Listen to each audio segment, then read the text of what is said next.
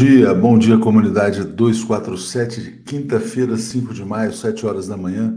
Estamos aqui na correria, vamos em frente para fazer a TV 247 chegar cada vez mais alto, mais longe, compartilhando, dando os likes e se inscrevendo aqui na TV que informa, que traz a opinião sincera, verdadeira dos seus comentaristas políticos. Bom dia ao Gilberto Geraldi, ao Fernando Nascimento, bom dia a Thelma Guelpa.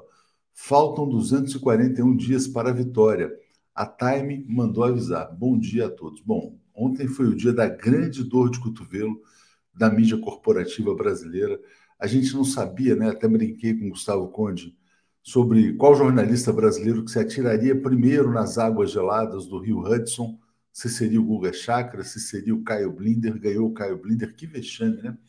Enfim, e a mídia aqui brasileira agora reverberando essa histeria sem nenhum sentido, é, alegando que o ex-presidente Lula teria feito uma declaração desastrosa sobre o tema da Ucrânia. O que o Lula falou é algo absolutamente normal, que tanto Putin como Zelensky têm responsabilidade pela guerra e ainda que as grandes potências não estão fazendo absolutamente nada para buscar a paz.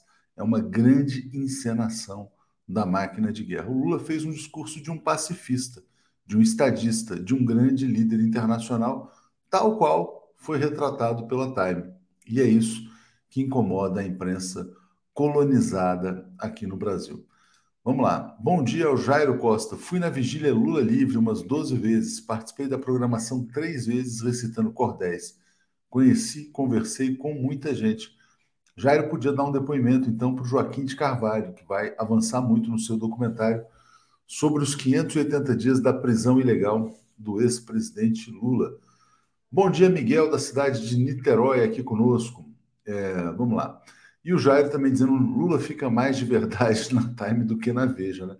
A Veja fez tanta campanha contra o ex-presidente Lula. Se, se, um dia alguém quiser estudar a coleção de capas que a Veja fez ao longo de sua, de sua história sobre o ex-presidente Lula e de como a Veja tentou promover os candidatos do PSDB aqui no Brasil, é um estudo de caso interessantíssimo.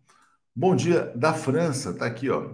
A mandando um abraço para toda a comunidade diretamente da França. E a Lúcia Espíndola, a mídia não esconde mais a escolha fácil que já fez, né? Essa mídia vai passar vexame aí se bolsonarizando, né?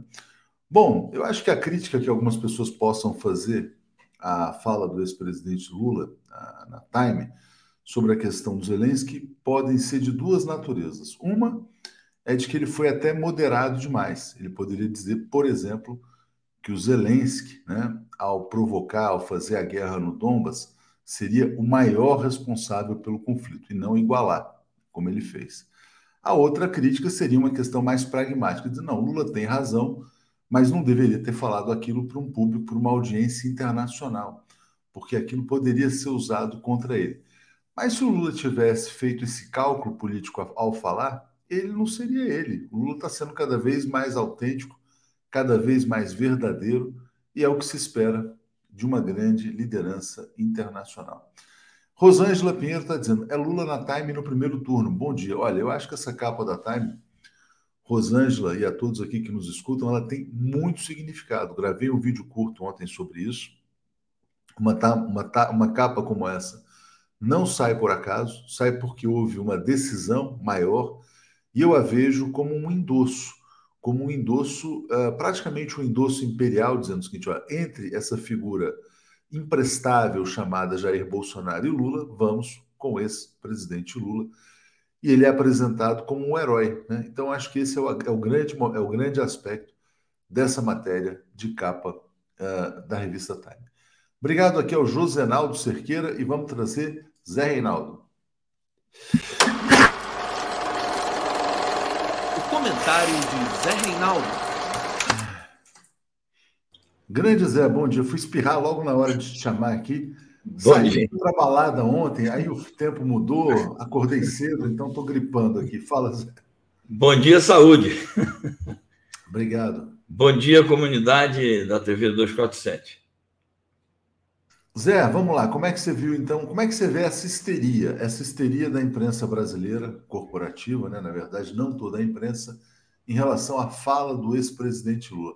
Você tem alguma crítica, alguma correção a fazer à fala do Lula ou não? Não, eu acho que a fala do Lula foi equilibrada, foi uma fala de estadista, é, foi uma fala sincera, onde ele expressou o ponto de vista dele sobre é, essa conjuntura mundial. E, na minha opinião, ele fez uma crítica justa ao, ao Zelensky.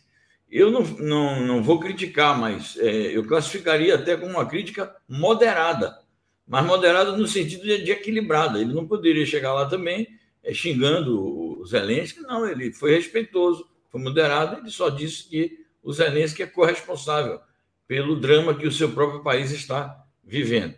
Agora, sobre a histeria da mídia, mestre, é o seguinte: o Lula não pode falar dos militares, segundo a mídia, não pode falar do teto de gastos, não pode falar da reforma trabalhista, que vai revogar a reforma trabalhista, não pode falar do Zelensky, não pode falar nem sequer do time dele, que não vai tão bem assim, haja visto aquele empate pálido de ontem do meu time, do Corinthians. Então, o Lula vai para uma campanha eleitoral, não pode falar sobre nada, porque qualquer coisa que ele fale, segundo a mídia, está é, fora do contexto. Então, francamente, é, luta eleitoral é uma luta política em que as, as forças políticas e as lideranças, e ainda mais uma liderança da estatura do Lula, tem que falar o que é o certo. Então, eu parabenizo o presidente Lula é, pelo prestígio que ele granjeou no plano internacional, que justifica ele ter saído na capa da Time, e parabenizo pelas declarações corretas, equilibradas e ajustadas ao momento político. E é onde precisa ser combativo, ele é combativo, e isso está certo. Maria Vilela, Lula, Lula já deu spoiler. Se eleito, vai voar para Moscou e costurar a paz. Em seguida, Nobel da Paz. Tatiana Lobato fala de Lula sobre a guerra, foi certíssima, né?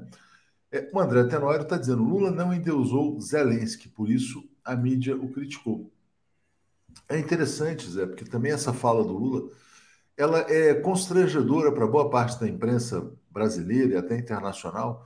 Por quê? Porque mostra que a operação de propaganda não funcionou, né? A operação de propaganda não funcionou, não convenceu o Papa, não convenceu o ex-presidente Lula, não convenceu o Noam Chomsky. Muitas pessoas têm feito críticas a essa ação de guerra imperialista. Então, passo para você falar a respeito disso. Corretamente. E acho que mesmo alguns líderes que estão alinhados com a posição americana, mas na medida que procuram eh, tomar também algumas atitudes independentes, buscam o diálogo com a Rússia, buscam se diferenciar de alguma maneira. Nós temos notícia hoje aqui do primeiro-ministro da Índia, numa reunião que ele fez com governantes lá do, dos países escandinavos, é, defendendo o cessar-fogo. É, o próprio Macron tem ido procurar contato com Putin, na medida que ele entra em contato com Putin, ele não pode chegar lá também batendo, chutando a porta do Kremlin, ele tem que, tem que ir educadamente, tem que falar de maneira equilibrada. Enfim, eu acho que, de fato, o Lula está alinhado com uma posição ajustada sobre o tema ucraniano-russo e ele não deve se afastar disso, não. Ele deve manter, porque ele, como estadista, é, que tudo indica que pode ganhar as eleições, o Brasil vai continuar no BRICS. E todos os países do BRICS, nenhum país do BRICS atacou a Rússia. Todos os países do BRICS ou apoiaram a Rússia ou manifestaram uma compreensão mais equilibrada e se recusaram a ser é, caudatários da posição estadunidense. Então, o Lula não pode, sendo um eventual presidente de um país importante do BRICS, não pode deixar de apresentar uma posição equilibrada e, portanto, diferenciada da histeria imperialista. É isso, vamos lá. Lula apenas constatou a verdade. Não existe um mundo de mocinhos e bandidos vendido pelo imperialismo estadunidense. Na verdade, a máquina de propaganda, né? A Daniele tem toda a razão no seu comentário. É, Inês Barbosa diz assim: Lula não pode falar nada e não falar também gera crítica da mídia. Pois é, se também não falasse, também seria criticado, né? Porque a mídia quer que ela fale o que ela quer que ele fale, né? E aí, evidentemente, ele não é uma marionete, ele não é um Zelensky, na verdade. Maria Helena, bom dia, Léo. Parabéns pela cobertura sobre Lula. Informe como será a cobertura do sábado, dia 7, antes que aventureiros lancem mão e copiem o trabalho. Não, olha, não tem como, a gente vai transmitir, a gente vai fazer tudo, mas acho que não seremos os únicos. Então, natural, né? Obrigado aqui a Lucilena Garcês, dando um bom dia aos jornalistas maravilhosos. Zé, vamos passar então para uma notícia aqui sobre. Aliás, efemérides, esqueci das efemérides, por favor. Tá certo. É, nós temos duas efemérides importantes hoje. É uma de respeito ao jornalismo, 110 anos do lançamento da primeira edição do Pravda, que significa a verdade, que foi durante o século XX quase todo é, um porta-voz da, da visão da União Soviética e jogou um papel importante. Pode se criticar de diferentes maneiras, mas jogou um papel importante na divulgação das conquistas do socialismo na União Soviética. Mas a principal efeméride de hoje é que é o aniversário de nascimento do grande Karl Marx, exatamente o fundador da teoria do socialismo científico. Curiosamente, Zé, eu já tive o, o privilégio, né? Uma vez tinha, bom, tinha fazia intercâmbio, eu tinha 18 anos, aí fui fazer uma viagem de bicicleta e acabei parando numa cidade alemã chamada Trier, né? que é onde nasceu Karl Marx, e aí tinha lá um museu. Estive lá, onde nasceu o grande gênio Karl Marx. Então vou passar aqui, curiosidade, né? Foi bem legal, fiquei bem feliz quando fiz essa quando passei por lá. Vamos lá, Zé, já, já viajei muito. Deixa eu passar aqui então para uma notícia agora sobre o Chile, importante, para a gente começar pelas notícias internacionais aqui. Constituinte chilena aprova direito dos indígenas às suas terras. Diga lá, Zé. É uma conquista importante das populações indígenas do Chile, que são numerosas e muito ativas. É, quem acompanhou a, aquelas manifestações, que foi uma verdadeira rebelião popular é, de 19 no Chile, se acostumou a ver em Santiago essas bandeiras que estão aí juntas. É a bandeira Mapuche, que é a principal etnia indígena, do Chile, junto com a bandeira chilena. A reivindicação histórica de reconhecimento dos direitos indígenas às suas terras, eu acho que equivale mais ou menos ao que se fez aqui no Brasil, que é a determinação constitucional de demarcação das terras indígenas, é, sendo que no Chile eles deram um passo adiante. Para alguns, pode não ser considerado um passo adiante, pode ser considerado até um retrocesso do ponto de vista geopolítico, nós já comentamos aqui, há cerca de um mês, eles aprovaram também a questão de que o Chile, doravante, se declarará como um Estado plurinacional. Eu sei que é uma questão polêmica, mas a Constituição ainda não foi totalmente aprovada. Está sendo aprovado artigo por artigo, e depois da votação em plenário, ainda irá a referendo popular. De qualquer forma, nesse aspecto particular do respeito aos direitos dos povos indígenas às suas terras, me parece que é um avanço democrático importante da nova Constituição chilena. Muito bem, então parabéns aos chilenos e ao Boric né, por, essa, por esse avanço também.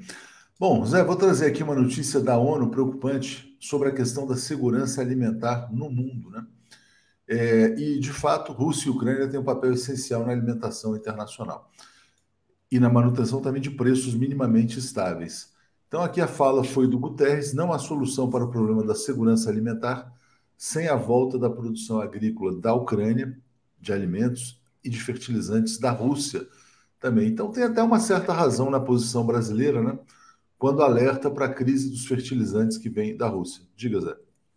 É exatamente porque o Brasil depende muito, o agronegócio brasileiro, a produção agrícola brasileira depende muito da, é, da importação dos fertilizantes russos.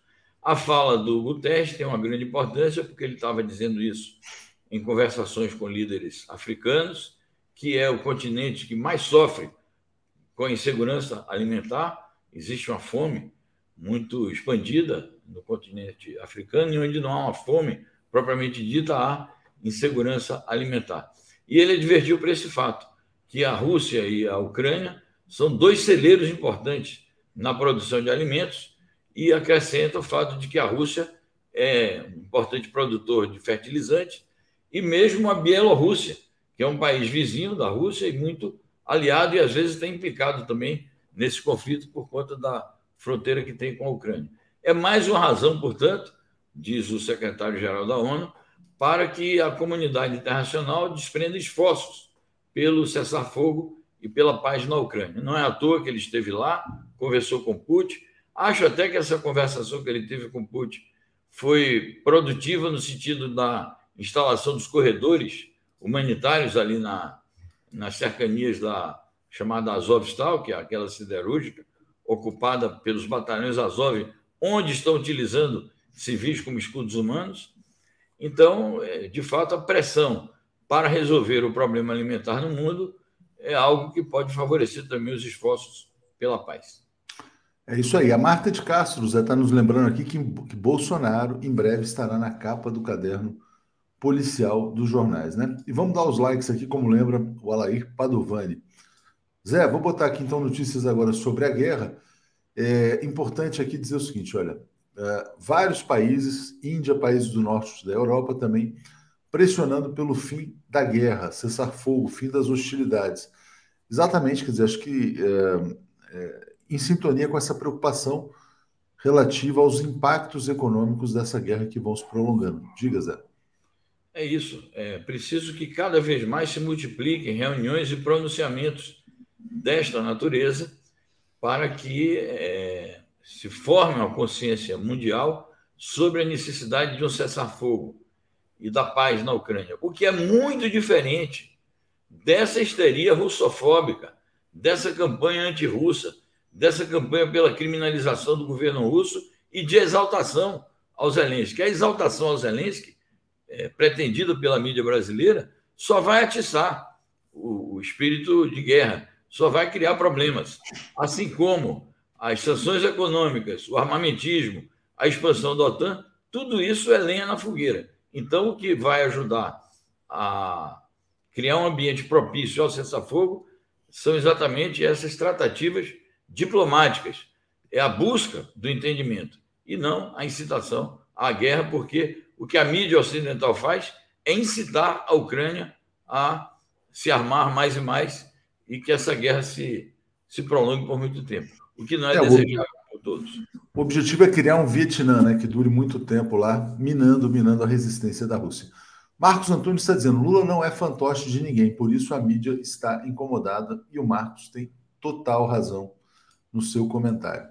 Zé, agora vamos falar sobre sanções, que na verdade as notícias que a gente vai trazer aqui agora reforçam o que o Lula disse à Time, que não há nenhum interesse das grandes potências na busca da paz. Então, vou botar aqui, por exemplo, essa notícia. Blinken garante a chanceler da Suécia que Estados Unidos apoiam a política de portas abertas da OTAN, ou seja, mais expansionismo militar e batendo na porta da Rússia também. Zé, por favor.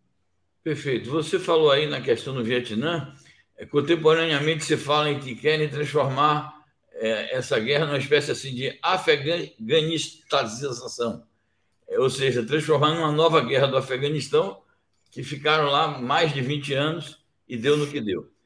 É, o Blinken está fazendo algo que exatamente a Rússia acusou e que eles negaram e que foi a razão da guerra. O que o Blinken está dizendo é o seguinte: nós vamos manter a política de portas abertas da OTAN e incorporar na OTAN os países que são próximos ali da Rússia. No caso, eles estão prometendo a Suécia e a Finlândia, que é algo que aparece como uma provocação aberta contra a Rússia. É, esse assunto está pendente de uma, uma votação que vai ocorrer na OTAN. Eles vão ter uma reunião de cúpula agora em junho, em Madrid, onde vão discutir novos membros, vão discutir expansão geográfica, realocação de forças, aumento de tropas e aumento dos armamentos, principalmente os pesados e os nucleares. Então, uma estratégia realmente de militarização que significa mais provocação à Rússia e, portanto, mais lenha na fogueira em termos de prolongar a guerra. Nonato Luz, parar a guerra é só querer. A OTAN tem que parar de fornecer armas à Ucrânia, né? E o Antônio Epifânio. Bom dia, TV 247 a todos. Léo, os invejosos têm que entender que Lula não é qualquer um. Pode falar. Só porque a revista colocou como estadista na capa, ele tem que se calar? Não, né? Exatamente. Então vamos lá. Bom dia, povo de luta, diz aqui a Betânia Rocha. É... Olha aqui que engraçado. É... Assim, eu, eu vou bloquear, tá, Matias? Porque realmente você não está muito preparado para estar tá aqui na, na, na, nossa comunidade. Mas ele dizendo que um petista entrevistou o Lula e a revista colocou ele na capa. Olha só. Agora a Time virou uma revista petista. Se informa melhor quando você estiver curado volta aqui. Zé, olha só, vamos trazer então mais notícias aqui também sobre o tema das sanções. União Europeia propondo embargo ao petróleo para fazer Putin pagar alto preço pela Ucrânia. Ou seja, a Europa também contribuindo não para a paz, mas para a guerra. Diga, Zé. É, essa decisão aí já estava anunciada, nós chegamos a comentá-la ontem, antes dela ser tomada, porque já estava, na verdade já estava tomada, faltava oficializar o anúncio da senhora Ursula von der Leyen. Agora, é uma, é uma decisão muito, muito precária, no seguinte sentido: primeiro, que precisa ir a votos, e há muitas divergências no interior da União Europeia para se chegar a uma decisão plena oficial. Então, esse é um primeiro aspecto. Segundo aspecto, enquanto é, eles fazem esse discurso de que vão sancionar o petróleo e tal, as, as compras por parte da União Europeia prosseguem. A Alemanha continua importando o petróleo russo. E outra coisa, mesmo aqueles países que oficialmente não o estão fazendo, o fazem através de intermediários, o fazem por vias indiretas. Isso representa as dificuldades objetivas de países específicos da União Europeia para abrir mão da é, importação do petróleo russo. Então, me parece que esse tema vai permanecer na ordem do dia e vai ser motivo de grandes controvérsias. A própria resolução abre uma brecha. Ah, a gente vai criar as condições até o fim do ano. Então, eles estão tentando ganhar tempo, na verdade, para ver se resolvem as contradições internas. Fernando Castro, essa pergunta acho que é para vocês. É qual o efeito do desentendimento entre Lavrov e Israel sobre a guerra na Síria, onde Israel tinha anuência da, da Rússia para bombardear a Síria? Eu acho que esse, esse ponto é muito importante, porque o Lavrov concedeu uma entrevista, e a gente até destacou aqui alguns dias atrás, em que ele dizia: olha, curiosamente, Israel está atacando neonazistas. Também falou que não é o fato de Zelensky ter origem judaica que o impeça de ter integrantes nazistas em seu governo. Então, por favor, Zé.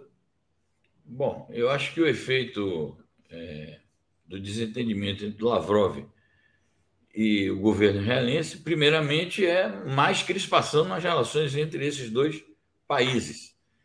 Com relação à Síria, é, não me consta que o, a Rússia tenha dado consentimento para Israel bombardear a Síria.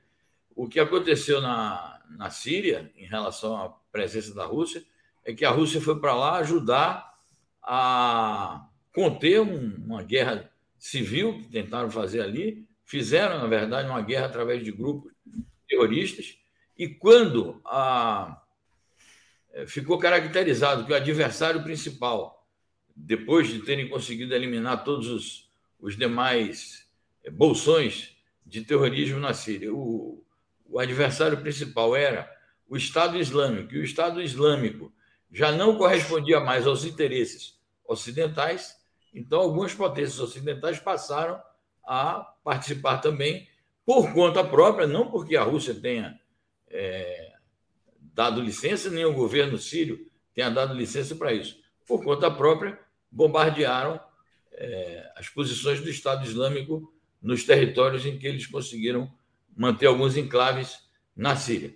Israel, ao que me consta, faz bombardeios arbitrários é, em regiões que não tem nada a ver com o combate ao terrorismo, tem a ver com o combate de Israel ao governo sírio.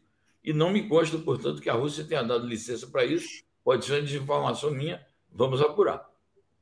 Cantonia dizendo, Arthur, você sabe alguma novidade sobre a denúncia que Daniela Mercury, no primeiro de maio, seria showmício, propaganda antecipada? Olha, pode ser que a direita arme alguma coisa a respeito disso. O que eu li é que houve recursos aí de emendas dos vereadores aqui da cidade de São Paulo e que a cidade de São Paulo pode promover apresentações musicais em eventos voltados aos trabalhadores. Então tem essa questão. Está colocada, mas aí tem que falar com os especialistas na legislação eleitoral, né? É, Doraci, lembrando, Lula hoje em Campinas, ato teatro de arena da Unicamp, hoje ele vai é, é, fazer uma aula magna ali na Unicamp. Zé, tem mais notícias ainda sobre sanções. Eu vou botar mais uma agora do Joe Biden, né? anunciando, aliás, consultando o G7 sobre sanções mais duras contra a Rússia. Então, mais uma notícia nesse nessa linha, né, de que não estão buscando a paz efetivamente. Diga, Zé. É isso. Isso vem na sequência do, do anúncio da União Europeia. Perguntaram para ele: bom, a União Europeia fez é, sanções duras, que é essa questão de proibir a importação. E o G7 não vai fazer sanções mais duras ainda? Parece que é uma gincana entre as potências ocidentais a ver quem sanciona de maneira mais severa a Rússia. Então ele disse: bom, vou fazer consultas ao G7 para estabelecer sanções ainda mais duras.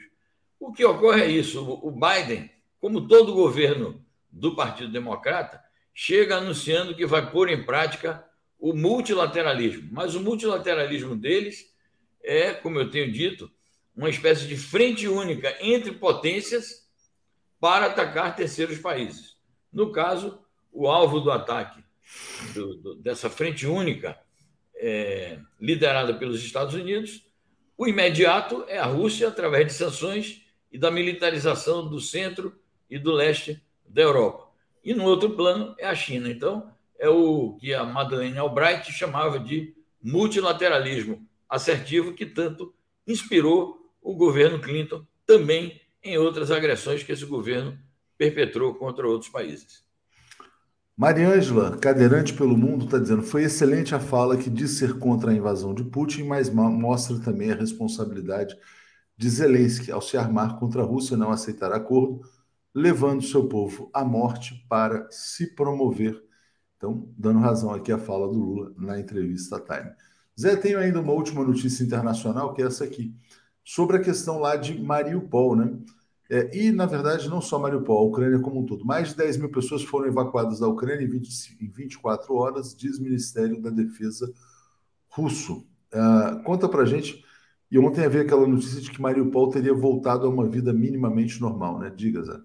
É isso. Ah, aí o, é um despacho do Ministério da Defesa da Rússia dando conta de que em algumas regiões adjacentes a, ao Donbass e o próprio Donbass, é, 10 mil pessoas foram evacuadas em 24 horas, o que é uma excelente notícia, porque diz respeito à prática ou à boa prática do direito internacional humanitário que consiste exatamente em proteger as populações civis.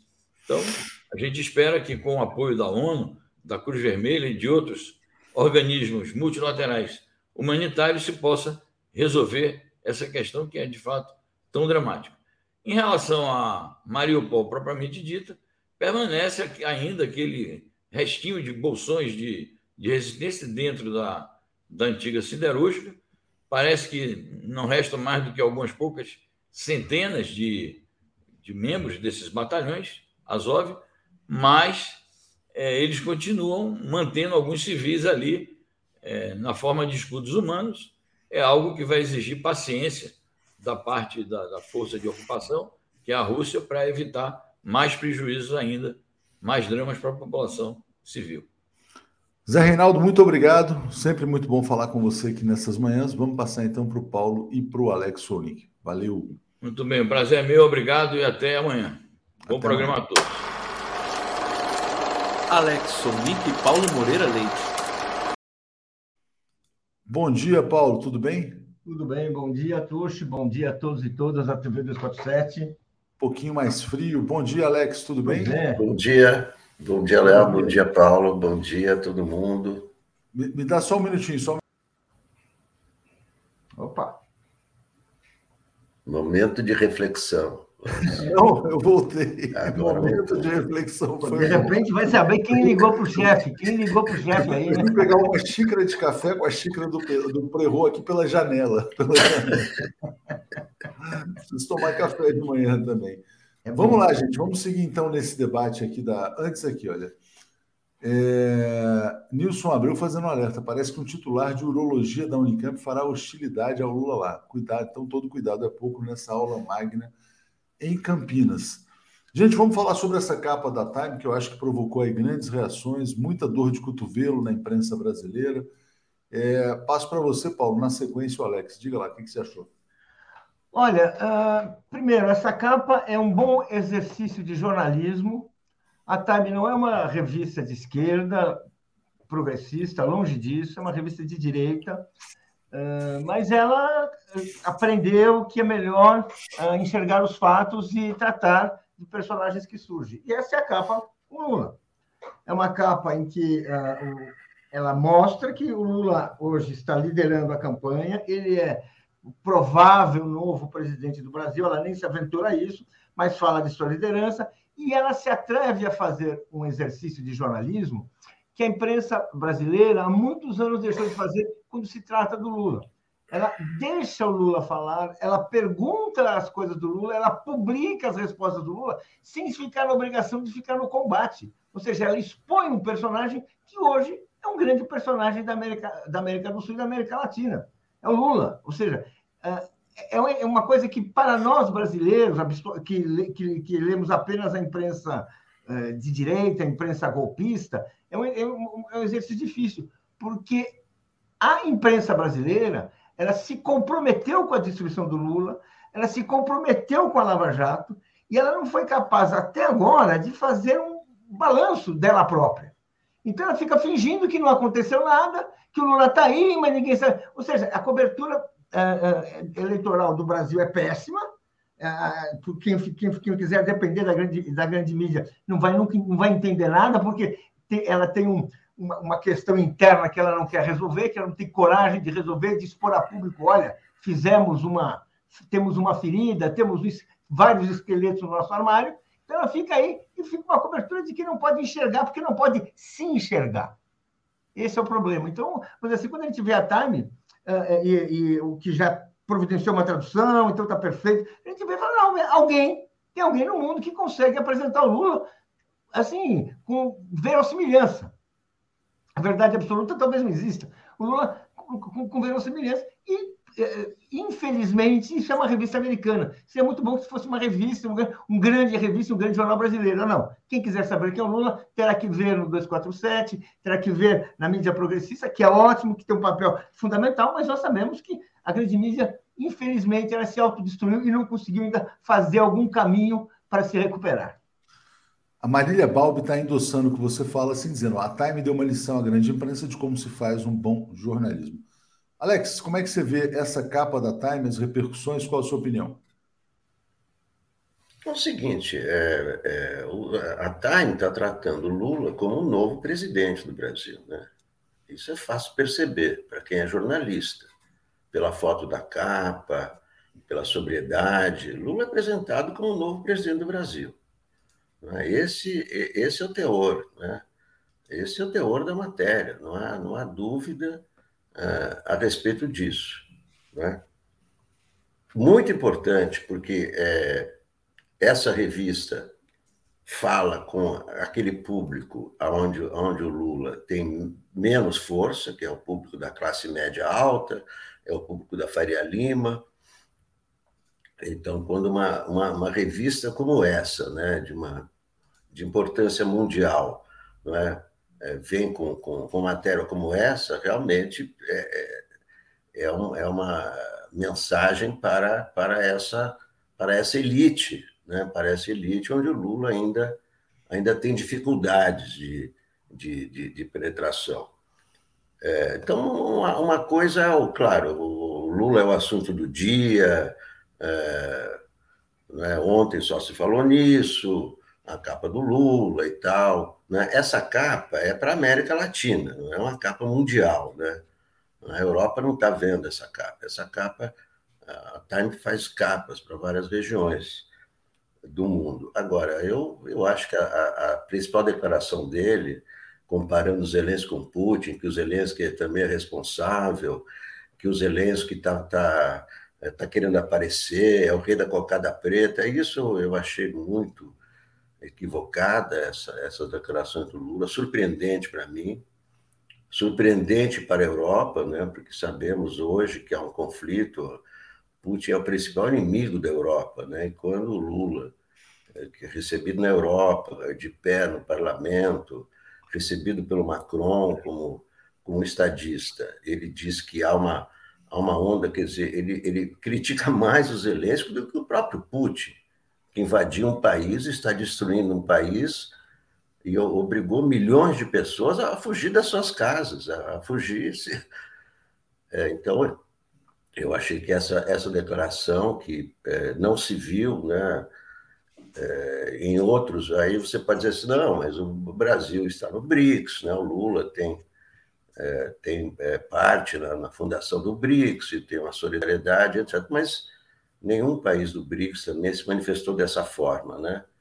responsabilizando o, o, o país que foi agredido. Então, para um, um, um estadista que aceita que um país agrida o outro, que um país invada o outro, e se os Estados Unidos invadirem a Venezuela, também, é. também vamos, vamos aplaudir, porque, é, porque o Maduro é isso e aquilo, os Estados Unidos não gosta e, e vai invadir, vai destruir a Venezuela. Então, eu, eu realmente Alex. eu fiquei surpreendido e achei que essas declarações não foram, não foram adequadas. Alex, a gente respeita aqui a sua opinião, mas só queria fazer duas ponderações e tenho quase certeza disso, de que esta é a capa internacional da revista Time, que não é uma capa para a América Latina. Em todas as notícias que eu li, eu vi como capa internacional. Inclusive, se você for no site time.com, no site em inglês, é a matéria mais destacada nesse momento até hoje, desde ontem. Então, vou botar aqui a matéria aqui, ó. Esse aqui é, é, o, é o site internacional da Time, não é um site para a América Latina. Então está aqui, é o segundo ato do ex-presidente Lula e é também a notícia mais lida, hein? É a notícia mais lida no mundo, a entrevista do ex-presidente Lula. Mais lida, inclusive, do que a briga conjugal entre o Johnny Depp e a, e a Amber Heard, né? Que é um caso ali que está galvanizando as atenções no mundo. Sobre a declaração a respeito dos Zelensky, eu considerei uma declaração absolutamente correta, moderada, ponderada, dizendo que os dois lados ali, quer dizer, têm os seus equívocos, né? E também ele disse, acrescentou, dizendo que as grandes potências não estão interessadas na paz, estão buscando a guerra. É, a gente vê praticamente todos os países da OTAN fornecendo armas à Ucrânia para pro, prolongar ao máximo esse conflito. O que o Lula disse foi fazer algo que remonta às origens dessa dessa, dessa guerra, que vai desde a expansão da OTAN e ao objetivo da Ucrânia de não se manter como um país neutro, né, de buscar uma hostilidade em relação à Rússia. Paulo Moreira Leite, como é que você viu as críticas é, da imprensa brasileira que são mais ou menos nessa linha que o Alex está colocando aí? Diga, Paulo. Olha, a imprensa brasileira não suporta, e nunca suportou, e já está, e, e eu confirmo isso mais uma vez, a postura independente que o, o, o, Lula tem, que a diplomacia do governo Lula tem, e, a, e, esse, e, essa postura independente aparece na entrevista. A gente pode até dizer, porque essa entrevista ela resume, a própria Time diz que sintetizou algumas coisas para deixar mais claro o pensamento do Lula. A gente pode até dizer que, bem, surpreende o jeito que ele fala do Zelensky, a importância que ele dá à postura do Zelensky. Mas o fato é o seguinte, gente: o Zelensky queria e quer a guerra. O Zelensky não estava trabalhando pela paz. Não estava. Não era só o Putin que estava querendo a guerra. O Zelensky também estava. Então, fazer isso. Eu, o, o, essencial aqui, na minha opinião, é que ele demarca uma posição independente. Uma diplomacia que é a diplomacia do Brasil. E o Brasil, que tem um histórico com os BRICS, bem, se a gente for falar assim, a gente vai ver os países que estão. É, os BRICS são formados por Rússia, por China, por Índia, que estão mais ou menos alinhados de uma, alinhados de uma certa maneira. Então, não está destoando disso aí.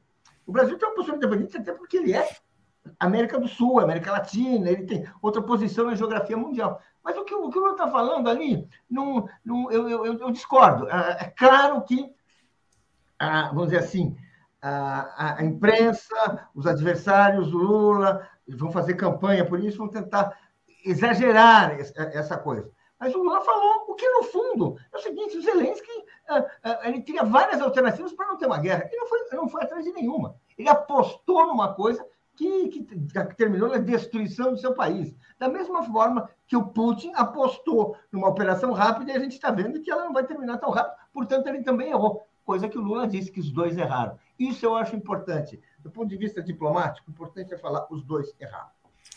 É, agora tem uma questão que é o pragmatismo, né? Se essa declaração ajuda, atrapalha tal, tem há controvérsias. Há quem diga que foi muito bom ele se expressar com franqueza e há quem diga também não, que olha, talvez não fosse tão bom entrar numa bola dividida, né?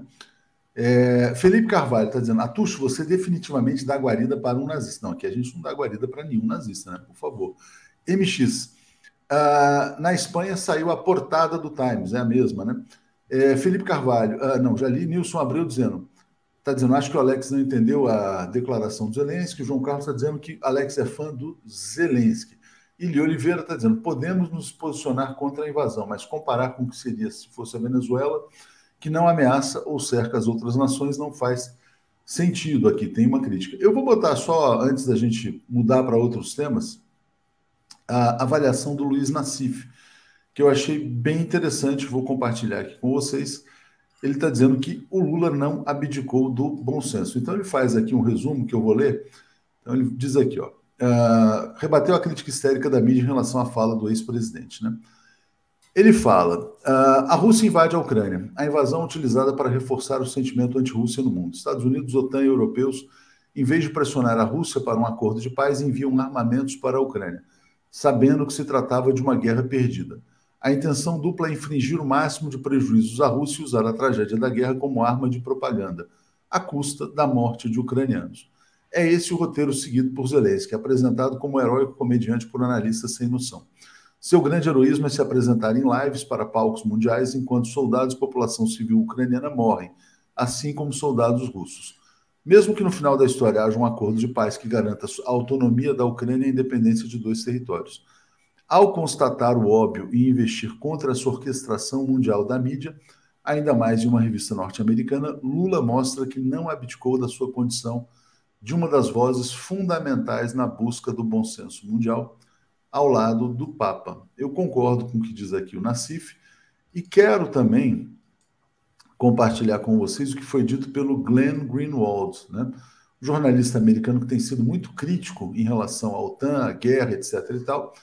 Ele está dizendo o seguinte: quer dizer que três figuras essencialmente estão contestando a narrativa oficial: o Papa Francisco, o Noam Chomsky e agora o ex-presidente Lula. Como são três figuras extremamente influentes, é, a narrativa da esquerda nos Estados Unidos e na Europa vai acabar mudando também, porque são vozes de muito peso, né? Mas, Alex, passo para você falar sobre esse tema para a gente fechar, e aí a gente já entra nos temas nacionais também. Eu, eu, eu, acho lamentável tanto a declaração do Luiz Nassif quanto a declaração do Glenn Greenwald, porque há um princípio mundial de respeito à soberania das nações. E esse é, preceito não foi obedecido. As nações são soberanas, um país não pode invadir o outro. Esse, esse é um princípio básico, né? Se isso não funcionar no mundo, aí realmente vira o vale tudo, né? Um país pode invadir outro, pode destruir o outro, pode expulsar as pessoas de suas casas. Será que não temos mais compaixão, não temos mais compreensão do que isso significa. Você está na sua casa, no seu emprego, na, seus filhos na escola. Não, você tem que fugir da sua casa porque vem bomba. Então, eu acho que é uma situação que realmente as pessoas que são humanistas, né, que têm compreensão, não podem aceitar. Trata-se da soberania de um país. O país é soberano dentro de suas fronteiras. Quando um país invade o outro, não há dúvida de quem é a culpa.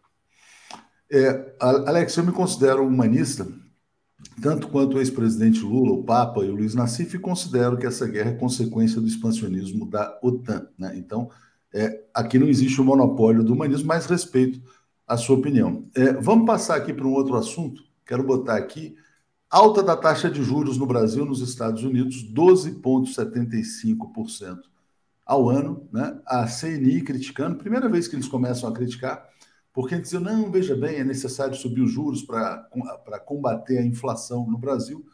A inflação descontrolada, o Brasil caminhando para o cenário né, de estagflação.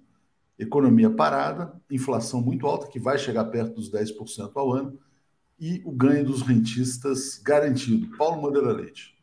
Pois é, uma vergonha essa política do Banco Central brasileiro ele está uh, amarrando uh, uh, a economia aos interesses do mercado financeiro, como poucas vezes em, no, em nossa história.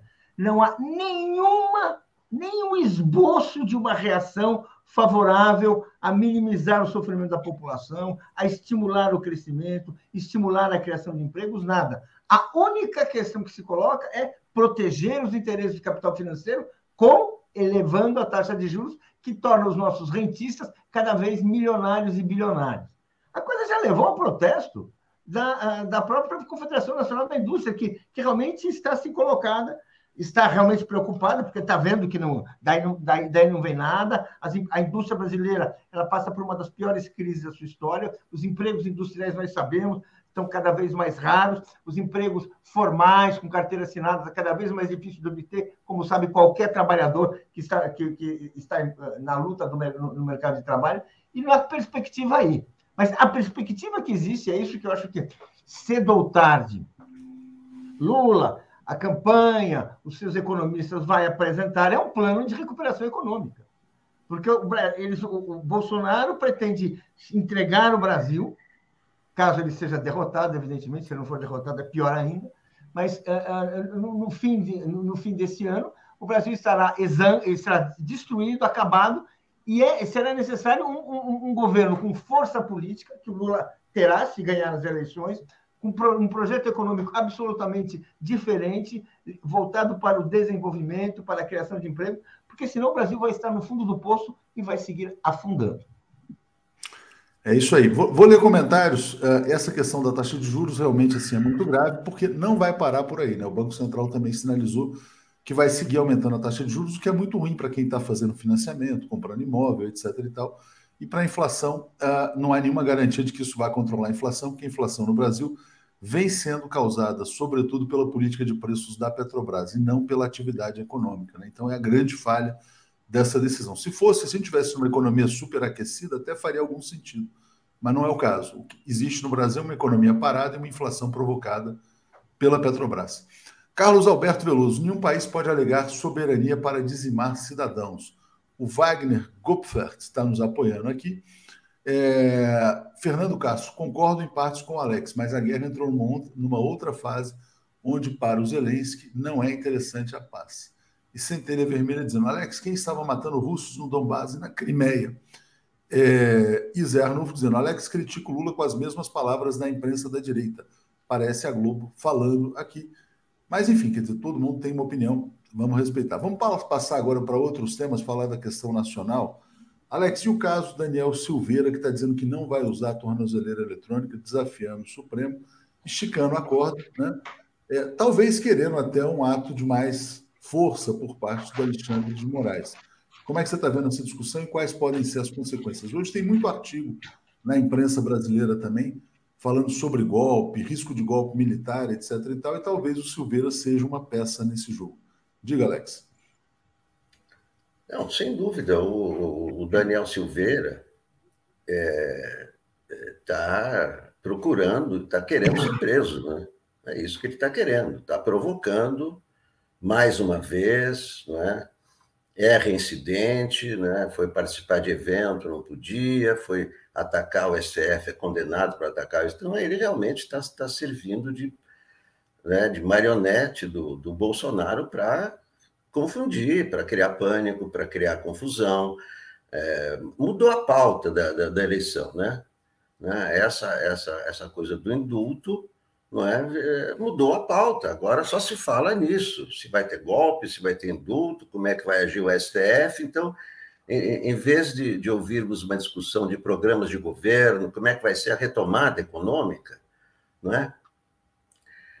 Porque é, é, é, muito estranho que os candidatos até agora não falem nas consequências da guerra, porque quem desorganizou o mundo foi essa guerra.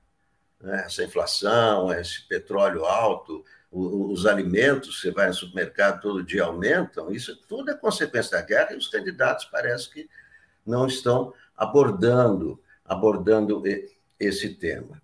Não é? é o, o, o Daniel Silveira é, tem que ser punido novamente, né? É, porque está desobedecendo, aí tem as, é, tem as determinações né, do, que, do que tem que ser feito. É claro que ele tem que ser penalizado, ele é, ele já é, é, é um, é, um, é um marginal, né? É, essa é, é a definição que ministros do STF estão usando para ele, as ações estão, estão rolando, tem, tem a ação da, que está na mão da Rosa Weber, que pediu para o Bolsonaro explicar o seu, o seu indulto, é, que, são, que são dez dias, mais cinco dias, quer dizer, mais, são, são duas semanas, né? tem, tem a outra ação com, é, com Moraes, outra ação com Barroso, eles têm várias, várias ações rolando. E, e no meio disso, não é? é essas essas ameaças, esses riscos, não é? Volta, volta esse clima de golpe que era o, que era o clima do ano passado, não é? Que vigorou até setembro. Em setembro teve aquela coisa, não sei o que, a cartinha e tal, e volta e volta tudo isso, não é? Porque é, porque o Bolsonaro está antevendo uma derrota e preparando não é, alguma coisa ou para justificar a derrota ou para melar as eleições. Agora, como é que se mela as eleições? Esse é o ponto. Como é que você mela as eleições? Ah, ele vai dizer que houve fraude. Tá bom, ele vai dizer que houve fraude. O que o TSE vai fazer? Vai recontar os votos? Como o Aécio. O Aécio não disse que estava errada a contagem? Foi recontado e foi confirmado. O que, que ele pode fazer além disso? É, pode é, mandar os bolsonaristas, os vikings, o Daniel Silveira para invadir o, o, o Congresso, para invadir o TSE, e daí criar uma confusão no país, é, para forçar o artigo 142, que aí tem uma, uma insurreição, uma coisa assim. Né? Então, é, quais são as opções para melar, para melar as eleições? Né? É isso que a gente tem que ver também. Quais são as possibilidades? Né? Que ele, ele está querendo melar as eleições, ele está querendo se perpetuar no poder, isso, isso é fato. Isso o Trump já tentou, isso é o Viktor Orbán, isso é o Putin na Rússia. A extrema-direita quer permanecer no poder, ou é, com maioria na, no, no, no Congresso, aprovando leis que permitam essa perpetuação, ou a força, como o Bolsonaro está fazendo, ou é, sob ameaça, como ele está fazendo. Né? Então, ele, ao mesmo tempo que ele faz campanha, ele muda o, o, o tom da campanha e, e muda a pauta para essa discussão. Vai ter golpe, não vai ter golpe. E aí tem é, militares visitando, é, ele trouxe os militares para o centro da, da, da política, com, com, a, discussão sobre urnas, o que, que os militares têm a ver com, é, com discussão de urnas. Isso, isso tudo é com, é com o TSE. Então, é, Bolsonaro é, vai continuar é, nessa, nessa ofensiva, né, nessa, nessa tentativa de melar as eleições. Agora, precisa ver como melar as eleições, né? E se dá certo melar as eleições. Alex, deixa eu, deixa eu ler os comentários aqui, vou passar para o Paulo já já, vamos falar também desse artigo do Merval, tem a ver com isso que você falou, né? O Merval está dizendo o seguinte, quer dizer, olha, é, as instituições não funcionam quando militares se metem com eleições. Mas por que, que as, as instituições não funcionam no Brasil? Né? O que o Merval não conta, o que ele não diz, é que houve um golpe institucional em 2016, apoiado por ele próprio, Merval Pereira. Então, as instituições deixaram de funcionar, quem está se impondo é o mais forte, né? Enfim, Maria Vargas, Academia Brasileira de Ciências, primeira mulher presidente em 106 anos, Helena Nader, tomou posse ontem com um discurso incisivo de respeito à democracia. Boa dica, muito bom, vamos atrás. Evandro Lisboa, Tuxo, gostaria de saber por que vocês da mídia progressista, da esquerda em geral e o próprio Lula não falam nada sobre uma contra-reforma da Previdência. O povo vai pagar e não aposentar. Não, a gente fala, talvez não com a ênfase necessária, fundamental que haja uma contra-reforma da Previdência, porque não vai ter mais aposentadoria do jeito que a coisa caminha. Deucélio, parabéns pela postura sensata, Léo. A nota do, do Nacif é impecável. Heraldo, Alex, a Ucrânia está recebendo armas da OTAN e Estados Unidos para apontar para a Rússia. Você fala como se fosse batatas para acabar com a fome desse jeito, melhor ir para Globo. Lia, força que Lula terá, uh, Lula terá uh, precisará de força se ganhar as eleições, se tiver uma bancada favorável. Ricardo Dutra também está dizendo assim, Alex. Você acha que um país soberano tem o direito de ameaçar com armas nucleares a existência de um outro país? Né? Rosângela Pinheiro, sou humanista e, como tal, entendo que Zelensky, não os ucranianos, está agindo sim de forma a essa guerra ser um suplício para o seu povo. É, Ney Gomes fazendo uma crítica aqui também. Mônica Mello está dizendo: terceira via vai votar no, no miliciano. Vejo o Twitter do Alessandro Vieira. Vou ver. Vou ver também. Uh, e o Centelha também aqui fazendo uma crítica aos ataques no Donbass. Paulo, essa questão do Merval, né? As instituições não funcionam no Brasil. O Brasil está perto de um golpe. Mas eu queria te mostrar, além dele, um outro artigo que eu achei extremamente importante hoje na Folha de São Paulo, porque vem de um colaborador do Michel Temer, que é esse Hussein Kalutz, ele foi secretário de Assuntos Estratégicos do Temer. E ele fala assim: decisão da ONU sobre Lula é uma lição para o Brasil. Por quê? Porque o governo brasileiro, o governo Temer, do qual ele participou, sabotou todas as informações pedidas pela ONU nesse caso. E a sabotagem se aprofundou no desgoverno Bolsonaro. Então, passo para você falar a respeito. Olha, é tudo muito importante. Eu queria atualizar, uh, ilustrar um pouco essa discussão que a gente está fazendo. Uh, se a gente olhar, abrir a página 2 da Folha, tem uma matéria que uma matéria central que se chama O golpe de Bolsonaro é militar. Na coluna da direita, da Maria Hermínia Tavares, uma grande cientista política, é O golpe pode dar errado. Ou seja, o golpe pode dar errado. Depois o Rui Castro escreve na, na nota de baixo. A seguir, dois pontos. Ditadura com Bolsonaro. Essa discussão está aí. E por que está aí? Porque o Bolsonaro está colocando a questão do golpe e o instrumento que ele tem para desmoralizar as instituições, para começar esse serviço, o primeiro instrumento é quem? O uh, Daniel, o, Daniel Silveira. É esse o primeiro instrumento. Uh, uh, evidentemente, será protegido, faz, fazer provocações, vai desmoralizando, cria impasses, recebe determinações, não obedece, atravessa, é exibido há muita vontade na televisão, justamente para o caráter assintoso dessa sua dessa sua atuação. A segunda atuação está, está ocorrendo dentro do Tribunal Superior dentro da, do Tribunal Superior Eleitoral. O general ali colocado tem tido atitudes que também já foram denunciadas como atitudes de quem está querendo criar criar dificuldades, colocar, colocar problemas. É evidente que a apuração, na medida em que ela, em que ela for, em que ela se desenvolver, confirmando os resultados que estão colocados, esperamos que não hajam fraudes tão pronunciadas, tão assim, porque nesse momento, assim, está, está difícil até uh, uh, uh, desprezar qualquer possibilidade. Bem, nós vamos estar enfrentando uma grande crise, que é um assalto ao poder por parte do bolsonarismo. É esse, assim, essa é, é, é, Gente, o Bolsonaro ele não está brincando, ele pode achar que é tudo uma brincadeira, mas não é. é não é. é tem ações coordenadas contra a justiça eleitoral desde já. Desde já. Questionando, levantando, inclusive o general que está lá, que participa das discussões, é, é, que acompanha o processo eleitoral. Ou seja, é, aí o que, o que temos que começar a pensar é como é que vamos enfrentar isso, como é que vamos responder a isso. Porque, de fato, de fato, como diz a Maria Hermínia Tavares, com aquela experiência de quem viu muitos golpes e contragolpes, o golpe pode dar errado. Mas se não der errado, caindo do céu. É preciso que as pessoas tenham unidade, é preciso que as pessoas intervenham, é preciso que as pessoas tenham clareza do que, do que tem que se fazer. Porque o Bolsonaro, do jeito que ele está, o que ele vai fazer é acabar com a democracia. Vai permanecer no poder, é isso. Vai tentar, né? Vai tentar, vamos ver. Aqui, deixa eu agradecer aqui ao Mário Antônio dos Santos, nosso novo membro, também, uh, aliás, desculpa, Maria José dos Santos e ao Mário Antônio, que chegaram aqui como assinantes. Agradeço muito aos dois e faço um apelo, né? Para quem não é membro ainda, que seja membro. Ou apoie em brasil247.com.br apoio.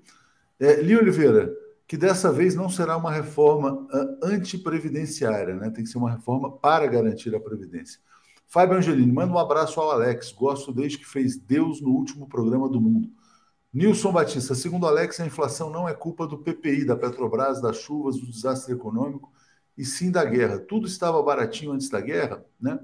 Uh, Ney Gomes, primeiro meu respeito ao Alex, o que ele não tem pelo. Ah, está dizendo, tá dizendo que o Alex não tem uh, respeito pelos assinantes. Não, ele não fez nenhum comentário sobre assinantes, ele expôs a opinião dele. Segundo, não sou a favor da guerra. Colaboro aqui para não ver Globo News. E só para saber, ninguém faz uma guerra sozinho, né? É, Cristina Vilas Boas. Eita, Alex, os preços da gasolina no Brasil eram altíssimos antes da guerra, em virtude da política de preços, né? É, Célia, Alex está dizendo que a situação econômica do Brasil é culpa da guerra, então não precisa nem tirar o Bozo, então, coitadinho do Bozo, né? É, Alex, como chegaram muitos comentários aí, se você quiser fazer uma, uma colocação a respeito disso, é, mas, enfim, sem nenhuma alteração, só para a gente aqui estar tá compartilhando as opiniões. Diga lá, Alex. É claro que a inflação aqui é provocada pela política econômica do governo totalmente errada, mas também pela guerra. Isso é um fato mundial. O aumento do preço da, dos alimentos é no mundo todo, não é só no Brasil. É claro que a política do Paulo Guedes é uma política totalmente errada. A política do Bolsonaro é desastre. Eu nunca disse aqui que a culpa da inflação é só da guerra. Eu disse que a, a guerra tornou a inflação mais grave no mundo todo os juros subiram aqui, nos Estados Unidos subiram ontem, os juros como nunca tinham subido nos últimos 20 anos. Então, a gente tem que ver o Brasil e tem que ver o mundo, não dá para separar as coisas. O Brasil está dentro de um mundo. E todo mundo e todos os países estão vendo as consequências dessa guerra. Né? Então, quem não quer ver as consequências da guerra, não veja. É claro que a política econômica do Brasil é totalmente errada, mas isso se agravou com a guerra, com a falta de fertilizantes, com a, com a comida, com o petróleo, com as sanções econômicas. Então, eh, não perceber que essa guerra desorganizou o mundo, não é? é eu acho que é, é, é, uma, é, um, é, um, é um começo para não se entender o que está acontecendo. Não, é? não você tem, tem razão. Na verdade, a guerra aprofundou uma situação que já era ruim. brasileira e tem toda a influência dessa guerra. Isso é no mundo todo. Diga, Paulo. Eu queria falar o seguinte: vamos, olha, vamos dar um exemplo que eu acho que é um exemplo básico e todo mundo entende.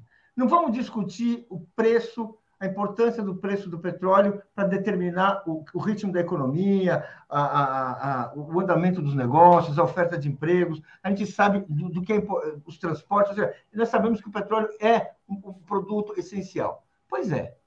O petróleo sobe no Brasil não porque por causa da guerra Sobe no Brasil por causa de uma política que chama a, a, a, a paridade de preços internacionais, internacional de preços de petróleo, que determina, que permite que a Petrobras venda no Brasil o petróleo que sai dos nossos poços, o petróleo que sai do pré-sal ao preço internacional. Por quê? Porque isso agrada os, acionistas, privados, evidentemente, agrada os executivos, todos os amigos do Bolsonaro, evidentemente, que brigam por cargos na diretoria, porque é para ficar milionário assim rapidamente, eles sugam a riqueza do país e forçam o Brasil a pagar por um, por um, preço desnecessário do petróleo, porque isso é bom para a Petrobras, para os acionistas da Petrobras e para os acionistas externos da Petrobras. Ou seja, o Brasil está sendo sugado e, e, isso vai para os preços da economia, porque o preço da gasolina vai para tudo, né? Nós sabemos, o preço do, do, dos combustíveis vai para todo, o, o, pra, vai, vai para a economia inteira, porque interessa a esse grupo que domina o Estado brasileiro e domina a política econômica, que é a paridade internacional de preços, que o, o Bolsonaro se recusa a modificar. Por quê? Porque ali é que ele se segura, ali é que ele agrada a elite, essa parcela da classe dominante brasileira que sustenta. É, a política é insana, totalmente equivocada. Ela produz inflação mesmo sem atividade econômica, que esse é o grande problema brasileiro. O Brasil não cresce, mas ainda assim tem uma inflação muito alta. E, ao mesmo tempo, evidentemente, quer dizer, quando a guerra sobe o preço, a situação se agrava. Agora, qual que é a consequência disso? Mais inflação, mais taxa de juros, como a gente viu ontem, mais estagnação, e o Brasil vai ficando nesse ciclo de baixíssimo crescimento, sem emprego, sem oportunidades e com desalento. Obrigado ao Paulo, obrigado ao Alex. Vou seguir aqui com a Daphne, André Latuf e Tereza Cruvinel. Valeu, gente. Obrigado. Apresentação de Daphne Ashton. Bom dia, Daphne Ashton, tudo bem? Bom dia, Leonardo Atushi. Tudo bem? Bom dia, público. Bom dia, comunidade 247. Ontem foi o dia, aliás, hoje, né? Eu acho que essa imprensa brasileira acordou numa grande ressaca, né? Todo mundo não, veja bem, o Lula falou isso, o Lula falou aquilo. Dor de cotovelo, né, Léo? Tá todo mundo com cotovelo doendo. Dor de cotovelo também, mas é dor física de cotovelo, mas não essa, né? Mas e aí? É uma coisa impressionante, né? É, você foi, foi interessante, né? Ontem eu estava falando com o Edu Guimarães aqui, você me mandou a capa da Times, eu estava no ar, e eu fiquei assim, gente, será que isso é verdadeiro mesmo? Eu fiquei tão assim. É, digamos é assim, emocionada. Os, né? os bolsonaristas já fizeram tanta capa falsa da Exato. Time. Né? Exato. Todo Até mundo que... já tinha feito capa falsa da, da Times e eu perguntei: é verdade esse bilhete? Porque. Não, e inclusive, eles já tinham feito capas falsas da Time, das revistas americanas, sobre o Lula, né? Dono da JBS, é. o maior caso de corrupção do mundo, coisas que nunca saíram, porque esses são os bolsonaristas, são mentirosos profissionais contra os inimigos e a favor do seu suposto mito. Quando sai a capa verdadeira, aí eles, ah, isso não tem importância. E aparece o general Heleno, né? O general Heleno dizendo que o bem vai vencer o mal. Tomara que o bem vença o mal e que eles sejam derrotados. Vamos chamar o nosso querido André, está chegando aqui. Comentário de André Constantini. Bom dia, André Constantini, tudo bem? Bom dia, Léo. Bom dia, Daphne. Bom dia, comunidade 247. Bom dia, André. Deixa eu ler esse comentário que chegou aqui do João Carlos, Daphne, aqui, ó. A reforma da Previdência, assim como a trabalhista, fez parte do golpe na Dilma. Enfraqueceram o Estado para promover a pilhagem. Veja o caso da Petrobras. É assim a guerra híbrida. A dor da pilhagem. O Brasil está sendo assaltado desde a preparação para o golpe de Estado de 2016. Daphne, passo para você, para o André. Vamos em frente. Obrigado, gente. Valeu. Valeu, Léo. André, até desliguei aqui seu microfone rapidamente, que estava dando um ecozinho, mas eu acho que era a presença do Léo. Agora o Léo saindo, vamos ver se vai ficar bom o som. André, é claro que a, a capa da Time é importantíssima, eu vou falar disso com o Latuf é, e com a Tereza também. Não sei se você quer falar rapidamente sobre isso, mas a gente tem outros assuntos também para diversificar aqui no seu, na, sua, na sua hora. Deixa, deixa que eu abro, deixa que eu abro. Peraí, tira o dedo. Ih, agora eu não estou conseguindo. Agora você que tem que abrir. Agora você que fechou. Pronto. Olha, Daphne, o Lula na capa da revista Time, eu acho que é um tapa na cara dessa imprensa brasileira golpista, burguesa e totalmente e inteiramente subordinada aos interesses do imperialismo americano. E por que eu estou falando isso? Porque a imprensa brasileira faz de tudo para invisibilizar a imagem do ex-presidente Lula e silenciar sua voz. Lembrando que o ex-presidente Lula lidera todas as pesquisas para a corrida presidencial aqui no Brasil. Ele lidera todas as pesquisas. E a imprensa golpista burguesa não dá espaço para aquele que lidera as pesquisas é um fato criminoso. É mais um ato criminoso que a imprensa golpista brasileira, subordinada aos interesses do imperialismo, comete contra o ex-presidente Lula. Importante também pontuar, Daphne, esse papel que a imprensa brasileira tenta cumprir, que é de tentar convencer a sociedade brasileira que existe uma simetria entre Lula e Bolsonaro. Isso é algo criminoso.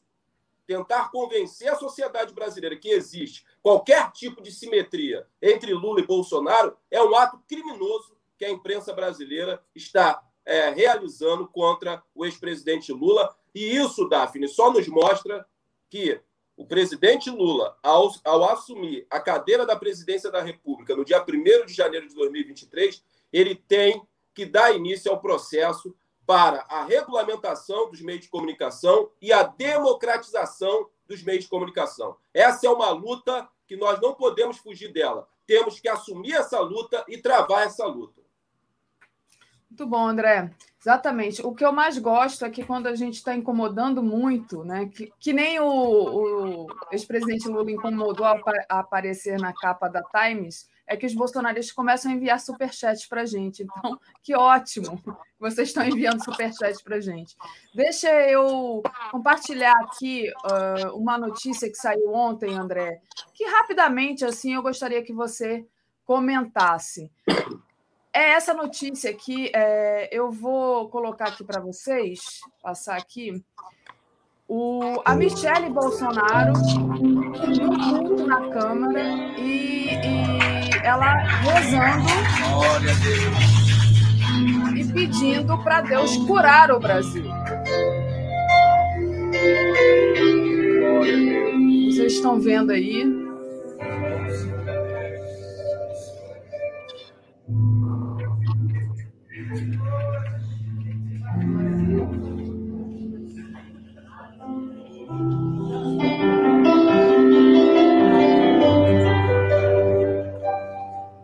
Tá muito grande, eu vou avançar aqui para ver se passa a parte dela.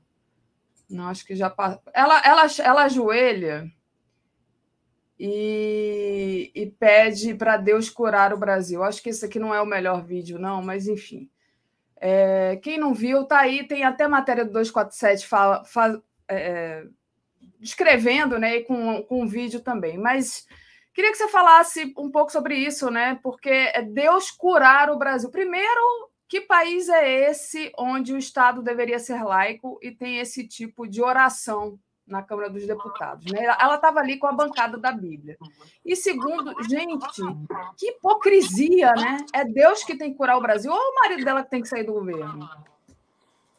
É, primeiro, Daphne, pontuar, que você já pontuou aí, só reforçar um total desrespeito à laicidade do Estado, ao Estado laico brasileiro, um total desrespeito por parte da primeira-dama, a Michele Bolsonaro, Primeiro, quem tem que curar o Brasil, quem tem que resolver os problemas que nós estamos vivendo no Brasil, né? nós estamos aí com o registro é, da inflação mais alta em 27 anos, a caristia, o desemprego, a fome e a miséria que assola esse país, é o esposo dela, é o presidente da República, Jair Messias Bolsonaro, não é Deus. Não é através de uma intervenção divina que nós iremos solucionar os problemas sociais existentes nesse país. É o marido dela que tinha que estar tomando providências para sanar né, os problemas existentes no Brasil. Agora, Daphne, é importante que as pessoas entendam que a Michele Bolsonaro, ao dobrar os joelhos ali junto à bancada da Bíblia, ela está mandando um recado para os evangélicos que fazem parte do eleitorado do governo Bolsonaro. Porque essas ações simbólicas que a Michele Bolsonaro vem tomando junto com o Bolsonaro agradam parte dos evangélicos aqui. Porque eles começam a falar o seguinte: poxa, pela primeira vez né, abriram os palácios da República para um culto. Recentemente, ela fez um culto com jovens evangélicos. Né, isso foi transmitido ao vivo. Fez um culto lá no Palácio das Planaltas. Fez um culto lá. Então, assim, é, é, esse tipo de ação simbólica, eles fazem isso e isso é calculado, Daphne. Isso é calculado.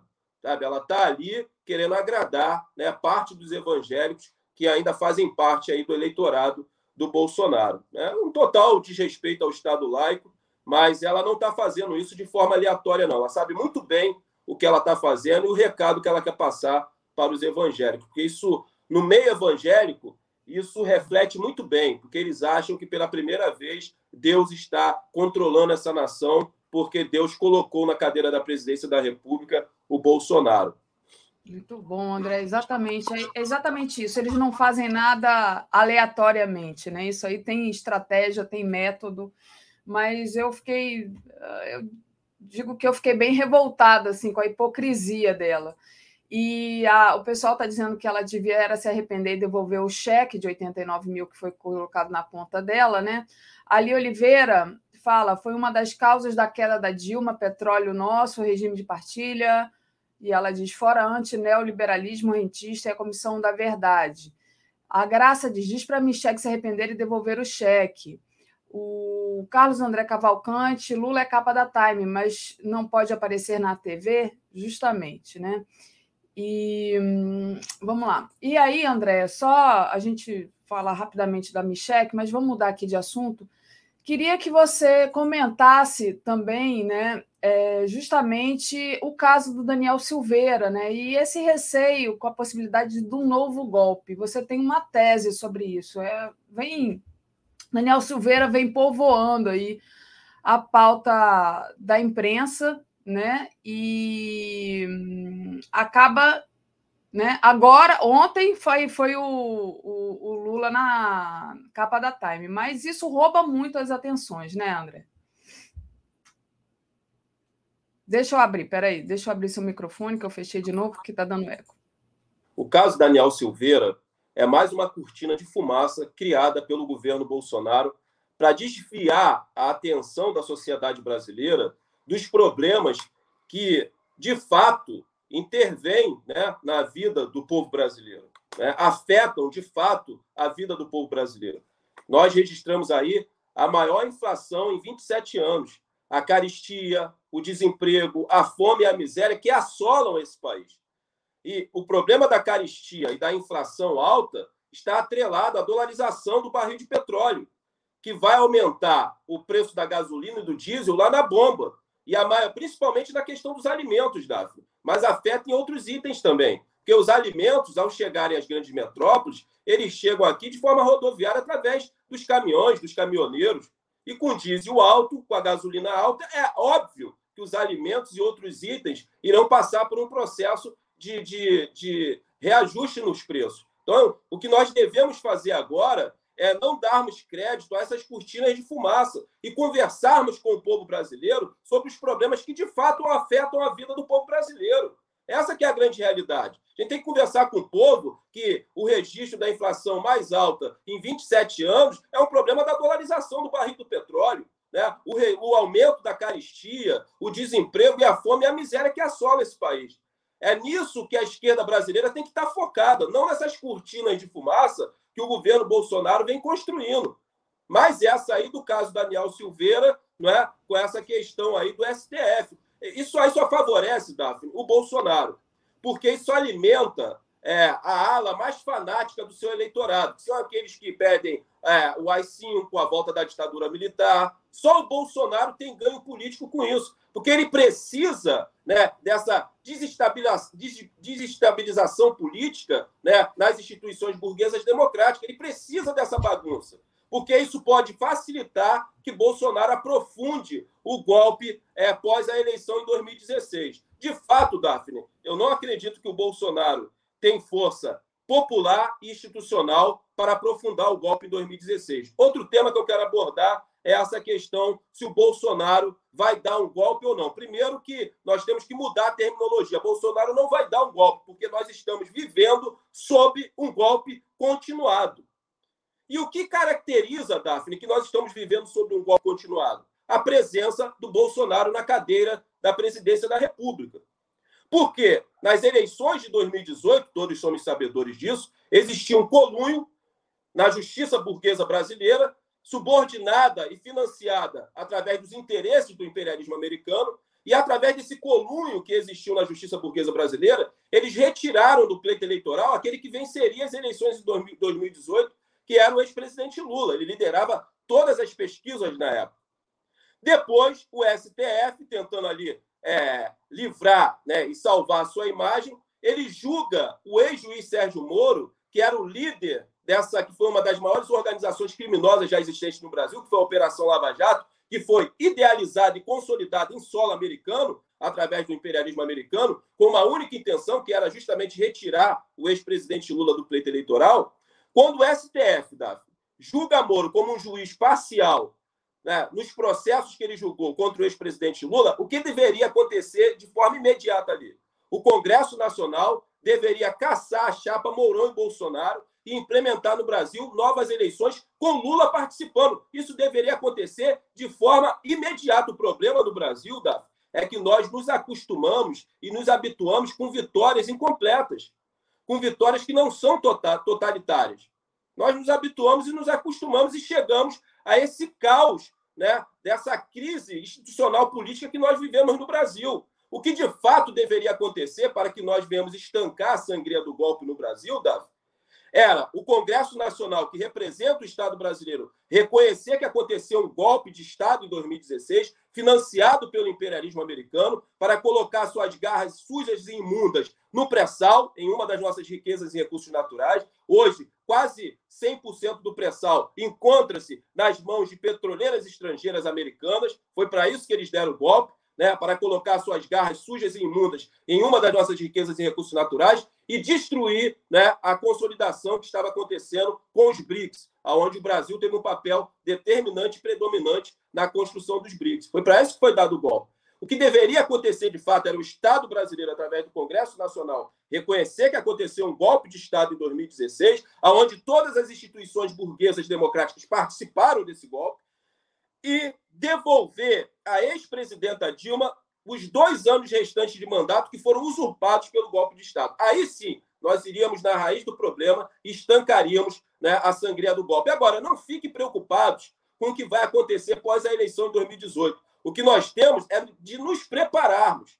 Né? Se o Bolsonaro tentar qualquer manobra antidemocrática, tentar qualquer manobra de consolidar no Brasil um Capitólio, nós temos que estar nas ruas para defender a democracia brasileira e para defender o governo dos trabalhadores e, Daphne, para defender a soberania nacional, porque desde o golpe de 2016 foi implantado no Brasil, estabelecido no Brasil, um projeto de destruição da soberania nacional através dessa política entreguista que está entregando as nossas riquezas e recursos naturais de mão beijada para o capital privado estrangeiro. Isso nós não podemos aceitar mais. Nós somos nacionalistas, somos os verdadeiros patriotas e temos que estar dispostos a doar nossa própria vida, se for necessário, para defender a democracia, um governo dos trabalhadores e a soberania nacional. É isso que está em jogo. O resto, Daphne, é tudo cortina de fumaça.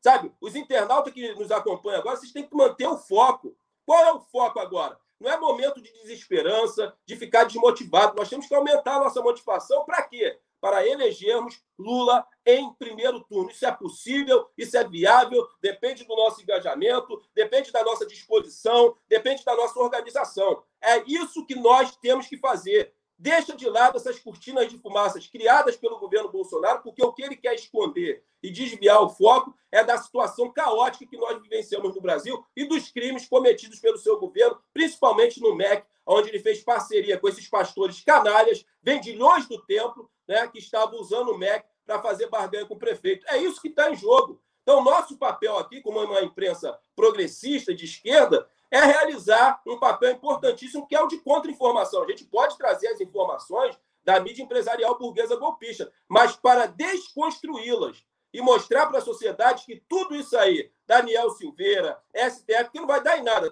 é tudo cortina de fumaça para desviar o foco daquilo que de fato interessa ao povo brasileiro. Por quê, Daphne? Só para encerrar.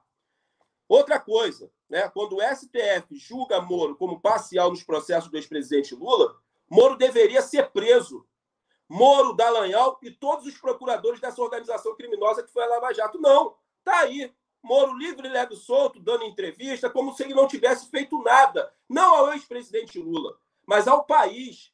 Sabe? Os crimes que Moro cometeu não foram só contra o ex-presidente Lula. Ele cometeu crimes de lesa pátria contra o nosso país. E ele está aí livre, leve solto, e nós nos habituamos a, a festejarmos vitórias incompletas que não são vitórias na sua totalidade. E por isso chegamos a esse caos e essa crise política institucional que nós vivemos no Brasil. Bom, André, isso mesmo. É, você foi ao X da questão, como disse aqui nossa internauta. Queria acabar também por agradecer os superchats que a gente recebeu. Ah, o Ney Gomes diz: mafiosos adoram fazer esse tipo de cena da Micheque. Ali Oliveira diz: é, curar o Brasil e quem foi que o adoeceu? E parlamento não é residência particular, é a casa do povo e da nação laica. A Jarté Dunan diz: não gosto dela, mas criticar a fé dos outros é, da, é, é tiro no pé da esquerda. É, eu não, não sei se é, era para mim, Jarté, eu não critiquei a fé dela, eu critiquei o fato, como disse a Lia, né, de onde foi feita essa, essa cena, né, que no parlamento é, brasileiro o Estado é laico, e também com a hipocrisia dela, né, que foi justamente mostrar a hipocrisia dela, dizendo que Deus tem que intervir para curar o Brasil, quando, como disse a Lia, quem está adoecendo o Brasil é justamente a família dela. Né? Centelha Vermelha, funda fundamentalismo com alienação, Missal Alfaebá. e a Lia disse, é, ah não, da Lia o outro eu já tinha lido. E aí aproveito e trago aqui a, a mensagem da Fá Trindade que pergunta cadê o Zé Nomami? Que é alguma coisa assim que muita gente está se perguntando, né, André? No último dia 25 de abril teve uma denúncia muito grave é, sobre a terra indígena em Anomami, onde é, desapareceu uma criança. Deixa eu só fechar o seu microfone aqui, que está dando muito eco. É, desapareceu é, uma criança, é, teve uma, o relato de uma criança Yanomami também, de 12 anos, que morreu após ser estuprada né, por garimpeiros, é, morreu em decorrência, inclusive, dos ferimentos, né? E durante as buscas dessa criança, é, a comunidade foi encontrada completamente queimada e não, não havia mais ninguém na comunidade. E agora as pessoas se eh, especulam, até parlamentares vão, vão lá também para saber o que está acontecendo, mas onde foi parar o povo que habitava ali, né? Se eles foram todos assassinados né, pelos garimpeiros ou se, se os que sobreviveram depois da denúncia ainda estão fugindo lá pela floresta. Mas a pergunta que não quer calar é onde está os Yanomami. E é, isso é o Brasil, né? que a gente vive hoje e é o Brasil, né, que libera a atividade desses garimpeiros ilegais, né, que fecha os olhos, que a primeira coisa que foi feita foi diminuir ah, justamente a vigilância em cima dessas ilegalidades, né, e que a Michelle Bolsonaro está aí sendo hipócrita pedindo para Deus curar. Mas passo para você falar dos Yanomami, André. Inclusive que a gente trouxe, né, na segunda-feira, eu estava doente, eu tive é, doente e não pude participar, mas que você trouxe com a Andrea. Deixa eu abrir seu microfone. É, trouxemos aqui o Júnior, né, Daphne? E ele trouxe relatos importantes. Eu quero passar aqui para o público que assiste o Bom Dia 247, esse grande público que nos prestigia com a sua enorme audiência. Primeira coisa que vocês precisam saber é que algumas aldeias que são povoadas pela etnia Yanomami, você só tem acesso através do helicóptero, de helicópteros. Primeira pontuação que se deve ser feita aqui. Segundo, Daphne, desde a chegada do verme, do genocídio, do miliciano, do Bolsonaro à cadeira da presidência da República, ele vem fazendo de tudo para acelerar o genocídio dos povos originários indígenas. E o genocídio dos povos originários indígenas não está só na ponta do fuzil da polícia militar, não está só na ponta do fuzil dos jagunços que representam os interesses do garimpo ilegal e das grandes madeireiras. Você pode construir novas ferramentas para acelerar o genocídio dos povos originários indígenas no Brasil. Por exemplo, os garimpeiros, ao invadirem as terras indígenas, eles estão contaminando os rios, Daf. Ele trouxe essa denúncia com mercúrio. E os povos originários indígenas da etnia Yanomami usam a água desses rios para consumo. Uma pontuação importante. O governo Bolsonaro deixou e fez o corte, deixou de enviar remédios para as aldeias da etnia Yanomami, principalmente remédios para o tratamento da malária. Então, várias crianças e adultos estão morrendo através da malária, porque o governo Bolsonaro fez o corte do envio desses remédios. Todas essas ações, fora que o governo Bolsonaro é cúmplice do avanço do garimpo ilegal né, e das grandes madeireiras sobre as terras dos povos originários indígenas, Todas essas ações aceleram o processo de genocídio dos povos originários indígenas no Brasil, que teve o seu início com a invasão dos portugueses, onde instalou no Brasil né, um processo de colonização que perdurou por séculos. David. Agora, o importante é fazer essa pontuação. A colonização no Brasil através da coroa portuguesa durou por séculos. Ela chegou ao seu final, mas hoje nós vivemos um processo de colonização continuada. Nós somos uma grande colônia do imperialismo americano. Importante fazer essa pontuação. Daphne, as crianças, tem criança da etnia Yanomami morrendo por inanição. Eu recebi algumas fotografias. Morrendo de fome. As meninas estão sendo drogadas em troca de favor sexual em troca de comida pelos garimpeiros. As crianças estão sendo estupradas pelos garimpeiros. Uma criança de três anos foi jogada no rio pelos garimpeiros. A outra de 12 anos foi estuprada e morta pelos garimpeiros. Era para esse país estar parado. Mas não para por quê? Porque morreu aqueles que pertencem ao grupo dos matáveis. Morreu aqueles que sempre morreram no Brasil que são os povos originários indígenas, e nós, negros, descendentes de negros escravizados africanos. Essa que é a grande realidade. 25 indígenas da etnia Yanomami estão desaparecidos. Não se sabe se eles fugiram para a mata ou se eles foram executados pelos garimpeiros. É isso que está acontecendo no Brasil. Então, senhora Michele Bolsonaro, eu quero mandar um recado para a senhora que está pedindo aí para Deus curar o Brasil. A doença desse país está sentado na cadeira da presidência da República e você dorme ao lado dela todos os dias. é o seu marido, Bolsonaro. Mas nós temos a cura. A cura desse país se chama Luiz Inácio Lula da Silva e vamos eleger ele em primeiro turno. Você não tenha sombra de dúvida para a gente salvar o que sobrou desse país desde o golpe de 2016. Muito bom, André. Mostrou a doença e mostrou a cura. Deixa eu compartilhar aqui uma imagem para você falar sobre ela e aí você já se despedir aqui do nosso público. Cadê a imagem? Está aqui. Pode falar, André. Ah, tá, Daphne. É, agora, sábado, né? É, dia 7, vai ter o lançamento da candidatura do Lula em São Paulo e vai ter aí o lançamento de mais um comitê de lutas, dessa vez em Vila Isabel.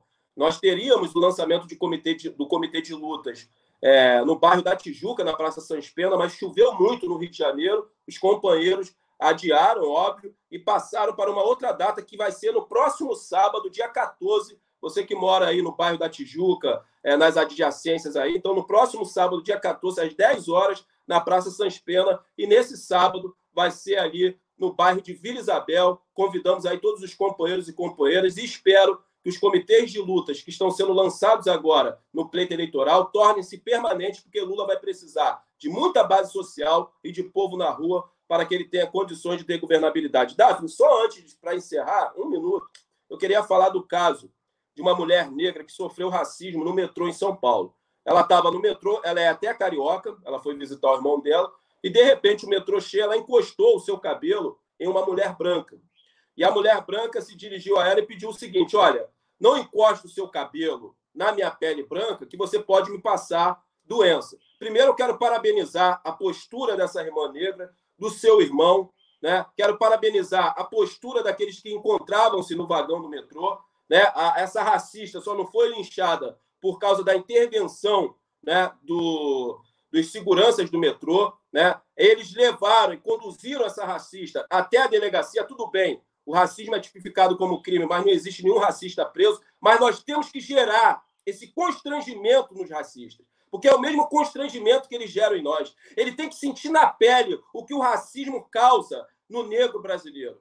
Como o racismo fode a nossa mente, Daphne nos fode psicologicamente, como o racismo destrói a nossa autoestima. E um povo com autoestima baixa e um povo que se acha feio, ele não anda, ele rasteja, ele não tem força para levantar. E com o racismo, assim como o fascismo e o nazismo, não se dialoga, se destrói. Então, parabéns a todos pela conduta e pela postura. Essa nota de repúdio, André Constantino assina. Agora, aquelas notas de repúdio para colocar textão no, no Facebook, no Instagram, isso não resolve nada. É assim. Você tem que enfrentar o racismo, você tem que enfrentar o racista e temos que destruir essa praga que assola o país, que é o racismo. Então, parabéns a todos vocês e vamos em frente. Vamos em frente, Daphne. Motivação para eleger Lula no primeiro turno. Sobe a hashtag aí, é Lula no primeiro turno. Forte abraço a todos. Quinta-feira que vem, tamo junto aí. E, ó, e tô indo para Recife dia 15. Você que é de Recife, a gente vai visitar as favelas e periferias aí. Vou ficar 20 dias aí visitando as favelas e periferias. Você que quiser me conhecer,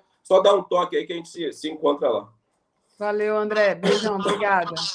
Gente, o André estava falando é, da Vélica, é, Vélica Ribeiro, né, que, enfim, ele já, já descreveu aí, mas que denunciou o racismo no metrô de São Paulo e a racista quase foi linchada, foi retirada lá com proteção de segurança, porque o pessoal no vagão queria linchar muito bem. E ela disse que ela só conseguiu denunciar, denunciar pela é, reação das pessoas que estavam perto dela quando ouviram o que a racista falou. Gente, vou trazer aqui o Carlos Latuf. Bom dia, Latuf, tudo bem? Bom dia, Daphne. Bom dia a você e a todos e todas que nos assistem. Legal, Latuf. Deixa eu só agradecer ao pessoal que está acompanhando a gente aqui, que estava acompanhando até agora. Então, pedir para o pessoal deixar o like e compartilhar essa live, né? Muito importante uh, o apoio de vocês aqui. Uh, agradecer a Oliveira, que mandou um superchat, disse aquela notícia do desaparecimento de toda a tribo, toda uma nação, era disso que a gente estava falando, Lia. Thais Neves disse é, também aqui, o Bozo disse que iria usar a Michelle na campanha. E falou também... É que uh, tudo que o Lula disse na Time estava perfeito, jogo da direita e a esquerda cai. Thaís, a gente já vai falar sobre a capa da Time com o Latuf aqui. E a Lia diz: Eu sei que não é de propósito, mas quando a mensagem é lida incorretamente, o sentido dela fica invertido. Não sei se a Lia estava falando do meu da minha leitura de superchat ou do que, que a Lia estava falando, mas se fui eu que errei, peço desculpas, Lia, que é uma querida, está sempre aqui com a gente. Bom, Latuf, eu acho que a grande notícia de ontem né, foi o Lula na capa da Times. Então, é, qual é a importância de, dessa capa, né? E como é que você recebeu essa notícia, né? Se, e se você leu também o que estava escrito na reportagem, né? Olha, eu não vi a matéria da, da, da Time, eu não, não acompanho essa revista. Eu, na verdade, comprava essa revista lá nos idos dos anos 80, quando vendia em banca. Aí depois eles pararam de vender em banca e eu nunca mais acompanhei. Não resta a menor dúvida de que é, a candidatura do Lula tem chamado a atenção lá fora. Né? A própria figura, a história recente do Lula tem chamado muita atenção como um, um preso político. Né? Isso está muito evidente. O, o, que antes era uma coisa restrita aos petistas, né? porque era praticamente só os petistas que diziam que o Lula era preso político. Então, hoje, até por conta da própria ONU, que é, é, assumiu, né? identificou, assumiu de que realmente esse processo da Lava Jato foi um processo viciado, né? eu diria que, né, como sempre, sempre falei, é, tratou-se realmente de uma conspiração nacional e internacional.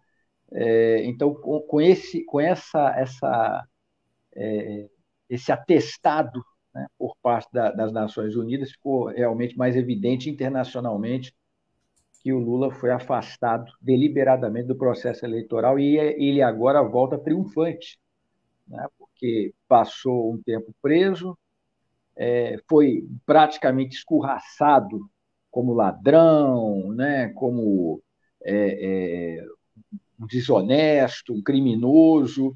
A imprensa assinou embaixo nessa, nessa, nesse cabedal de, de mentiras e hoje tudo isso caiu por terra. Né? Os processos caíram, da Lava Jato caíram por terra. O Lula reconhecido como uma pessoa que foi vítima de uma, de uma injustiça e ele agora é, é, é volta à cena política, né? regressa. Quer dizer, na verdade, nunca saiu. Né? Essa tentativa de, de tirá-lo é, apenas fortaleceu essa, essa imagem, né? que acaba sendo uma imagem mítica. Então, ele retorna agora é, com, essa, com essa força e tem um reconhecimento. Essa, essa capa da Time é apenas mais um capítulo desse reconhecimento. Né?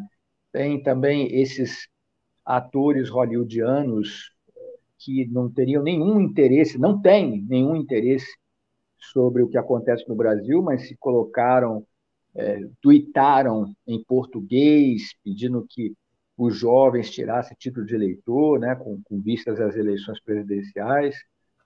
Então, assim, é, é notável que é, os olhos do mundo estão atentos, porque essa eleição aqui no Brasil não se trata simplesmente de, de trocar um presidente, não se trata simplesmente de esquerda versus direita, se trata efetivamente da gente é, se livrar de um, um, tumor maligno fascista que ocupa a, a, a presidência da República atualmente. Exatamente. Olha, falar em tumor, né? É, o André tinha apontado também o Bolsonaro como doença do Brasil, já que a Michelle estava pedindo a cura através da intervenção divina, né? E aí Isso, eu estava ouvindo fala... o que ele falou e, ele está correto. Tá correto. O que precisa ser curado realmente é tirar o Bolsonaro da, de, do Planalto. É. Então, eu trouxe aí outras capas, está no Twitter, né? Outras capas da Time. Então, tá lá o Lula, o, o, o Mandela, né? O, o Gandhi e esse aqui é o Martin Luther King, né? Então, tá aí as personalidades que foram capa da Time. E o Bolsonaro, tá, gente? Não foi. Coronel Siqueira, é. até colocou, não, eu ria beça. Não, eles tiveram que forjar uma capa, né? É. Os bolsonaristas tiveram que forjar uma capa. Para você ver como que é, é você tentar buscar importância numa figura absolutamente desimportante. Exato. Você tentar forjar né, uma, uma capa, porque é, é, tentar buscar né, essa, essa importância que não existe. Exato. Aí, Latuf, bom, é porque você trouxe aí a, a dimensão né, de, de como agora o Lula está reconhecido né, é, no mundo. E fala também dos atores. Mas eu queria que você falasse primeiro aqui da nossa mídia, né? essa mídia golpista que apoiou o golpe e que tem uma dificuldade imensa de fazer autocrítica, que tanto cobram dos outros, né? Mas, assim, como, como eu disse, na verdade, quem falou isso para mim foi a Tereza Cruvinel, da dor de cotovelo dessa gente, né? Então, a reação. foi a Tereza que falou de dor de cotovelo. A reação da mídia, né? Eles. eles tanta coisa que o Lula disse ali, eu sei que você não, não leu tudo, mas eles salientaram somente a, é, a fala do Lula sobre o conflito na Ucrânia, né? E aí hum é, disseram que o Lula errou de falar que a, a, quando o Lula traz que a culpa da guerra é, é, do Putin, Putin, mas também é do Zelensky, é da OTAN, é dos Estados Unidos, né? Então, primeiro, como é que você vê a dor de cotovelo dessa mídia golpista? E segundo, se você acha que o Lula acertou ou errou de, de tocar desse jeito nesse assunto, porque ele teria que tocar, porque foi a pergunta que foi posta para ele, né? Não, eu, eu, eu não vi nenhum problema nisso, não. Eu achei até que a, a resposta dele foi muito, é, é, foi muito em cima do muro. É, eu, eu, eu não diria que a responsabilidade pela guerra é, é, é dividida entre os dois, não. A responsabilidade da guerra é dos Estados Unidos, da OTAN, da União Europeia e do Zelensky. Porque, na verdade, a Rússia foi empurrada para essa, essa guerra. E era justamente isso que os americanos queriam os americanos queriam tirar a Rússia daquele papel de parceiro do Ocidente que foi criado pós queda da União Soviética, após Glasnost, Perestroika, aquele processo iniciado lá com o Mikhail Gorbachev e que deu origem à União, à Federação Russa, que, que com Yeltsin, aquele aquele sujeito inócuo, né? Aquele sujeito palhaço, caricato. Era exatamente aquilo que os americanos queriam. Então, o, o, o, a Rússia do Putin, antes da Ucrânia, ela estava nesse papel, só que né, esse papel de parceiro do Ocidente, de negócio do Ocidente, etc. Só que o Putin veio para resgatar a importância geopolítica da Rússia, perdida justamente com a queda da União Soviética. Então, Repare que as sanções que foram aplicadas à Rússia foram feitas num piscar de olhos, do dia para a noite. Aquilo já estava sido, aquilo já tinha sido planejado. Então, se você acompanhar, se você buscar na internet é, um mapa da Europa pós é, é Segunda Guerra Mundial, você vai ver claramente o avanço da OTAN na direção da Rússia. Então, a, a, no final das contas, o interesse que os Estados Unidos, o Ocidente, tem em relação à Rússia é lotear o território, assim como fizer, destruir, é, é, é, fracionar o território, assim como fizeram, como aconteceu na Iugoslávia, como aconteceu agora com, com a, está acontecendo agora com a Síria. Então, você imagina um grande território que é produtor de gás, petróleo, etc., ele sendo fracionado, né? E caindo nas mãos do Ocidente era tudo que era tudo que os Estados Unidos gostariam de ter. Para os Estados Unidos não interessa uma Rússia forte, não interessa uma China forte, porque os Estados Unidos sempre buscou desde o final da Segunda Guerra a hegemonia.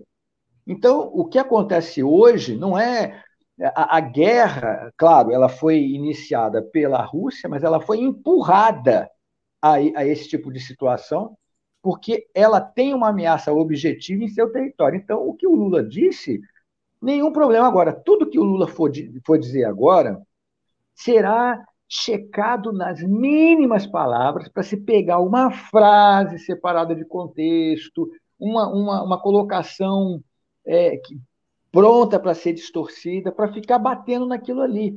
E, obviamente, que o que se espera que o Lula faça é uma visão, porque a, a nossa imprensa ela é 100% pró-Estados Unidos. É, então, assim, você não vê manchetes, você não vê avaliações que sejam críticas aos Estados Unidos.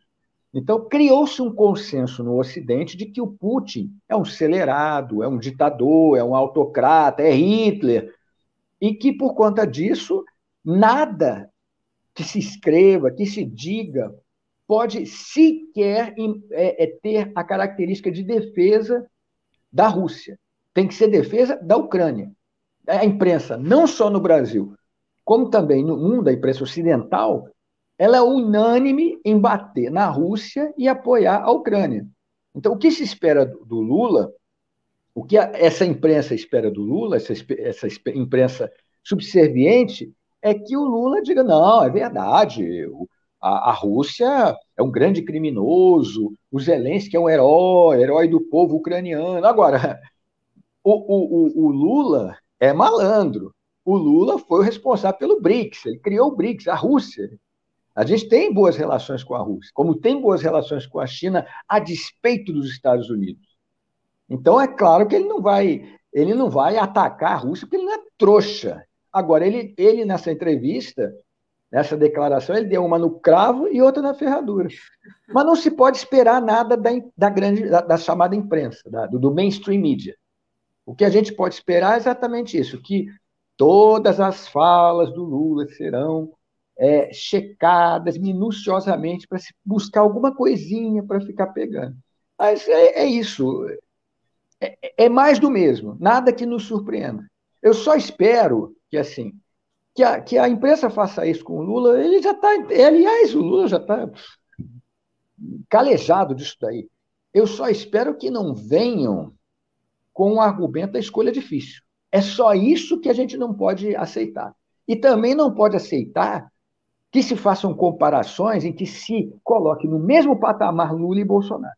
Esse tipo de coisa é que é inaceitável. Você pode ter as críticas ao Lula, eu tenho críticas ao Lula, mas você colocar no mesmo patamar um, um governo genocida, um sujeito criminoso, seis, mais de 600 mil mortes, 650 mil mortes creditadas na conta desse patife, e você colocar no mesmo patamar o Lula. Isso é que é, que é inaceitável.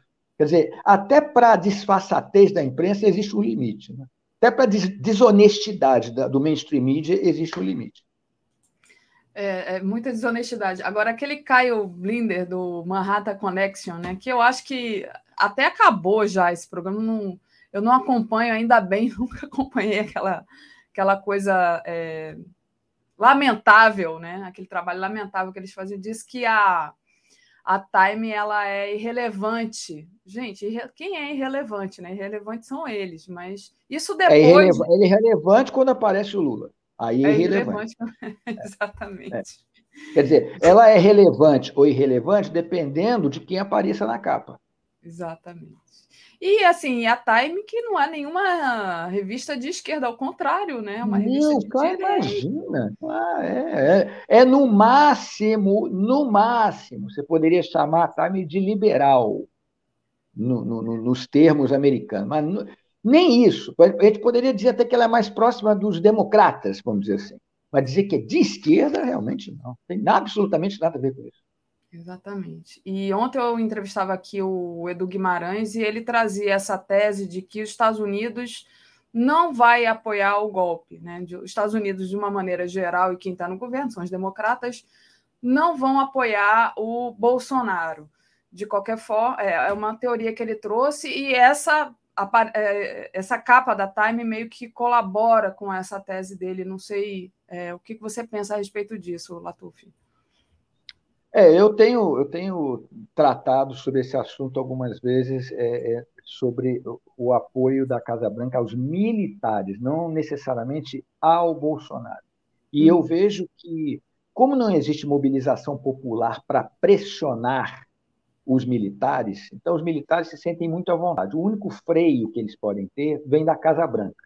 Deveria ser do povo, nas ruas, mas nós não temos essa mobilização. Né? Não temos.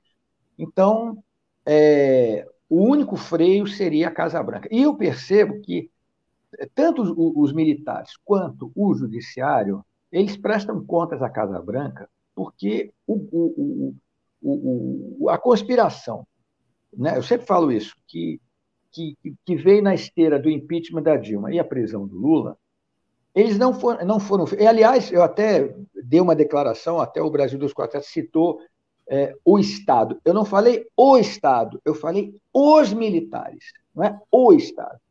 O, o golpe que foi dado contra Dilma e Lula não foi o Estado. E, é, é, e também não foi o, é, é, os militares. Dessa vez não foram os militares, foi o judiciário. Né? Lava Jato, Moro, etc., MP, etc. Né? É, é, então, assim, o judiciário foi artífice desse golpe. Então, parafraseando o próprio Dallagnol, que foi presidente da CIA à prisão do Lula, o que significa que tanto os militares quanto o judiciário foram golpistas, são golpistas. Então, sendo golpistas, eles prestam é, é, é, lealdade à Casa Branca. Então, num embate entre STF e militares, quem decide é a Casa Branca, porque nenhum dos dois tem autonomia para determinadas questões no Brasil. Os militares, principalmente. O STF até poderia até dizer que sim, mas os militares não. Eles cumprem ordens. Então, nesse embate entre o judiciário, entre o STF e os militares, quem decide, quem leva é, são, é a Casa Branca, não tem a menor dúvida. Muito bom, Latuf. Deixa eu agradecer ao pessoal que está acompanhando a gente aqui. Então, agradecer ao José Carlos Faria. Lula versus Bozo não é polarização horizontal, esquerda versus direita, mas vertical, civilização versus barbárie. Kátia Exato. Maria Pires diz: desculpa, Latuf, 100% da imprensa não. Temos grandes canais de jornalistas da imprensa que não é nem mais alternativa. Nossa imprensa progressista é enorme. Ela traz aqui. A Marisa Borges diz: cadê o Zé Nomami? a gente falou mais cedo aqui com o André, Marisa. Ali Oliveira, Lula dá uma forcinha ao lado da paz urgente, é uma tática. O Carvalho pergunta do Luiz Costa Pinto, o Blay não estão mais 247, não estão. E ali Oliveira diz: meu delay nas mensagens se deve à minha intermitente net. Obrigada, Lia, de qualquer forma, se você está me escutando atrasada pelos seus superchats aqui. Latuf, ainda outra manifestação da imprensa, né, é, que a gente pode comentar é, a respeito de golpes e é, contra-golpes, é essa do Merval. Né? O Merval reconhece que instituições não funcionam quando militares se metem em eleições. Jura? É, é, que bom, né? Que bom que o Merval, que a ficha caiu para ele, né? É, pois é. Aliás, eu fico, é, é, é isso, né? Por, por que, que se chama militares para checar eleições? Onde que, é, onde, qual é a democracia onde isso acontece? Por isso que eu sempre digo, inclusive, é, é, eu, eu, tive uma participação com Aquiles Lins, o Aquiles Lins, e ele é, teve um, um, internauta que disse que eu sou apocalíptico. Isso, tudo bem, eu posso até ser considerado apocalíptico, eu realmente não consigo ver luz no fim do túnel né? Eu, eu seria, tem, amigos comunistas dizem que eu sou niilista. Mas veja bem, é, como é que se pode imaginar numa democracia em que militares, aquele, aquele generalato velhaco, e velhaco nos dois sentidos, né? nos dois sentidos, é, de, do, do Viagra, né? aquela gente de cabelinho pintadinho de preto, é, é, é, esse, esse, essas múmias de 64, como é que você pode imaginar que essa gente determina a legitimidade de uma eleição?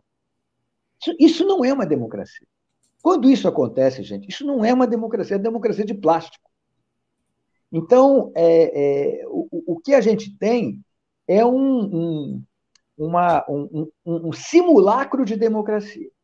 Se você tem militares que determinam, não, nós vamos checar, nós temos um compromisso com a democracia, se reúnem com juízes do TSE para para fiscalizar, né? poder moderador. Não, tem isso. Isso não existe numa democracia. Isso é uma deformação muito característica de republiquetas. Eu estou realmente repetitivo, porque o que, eu, o que eu estou vendo aqui é o museu de grandes novidades.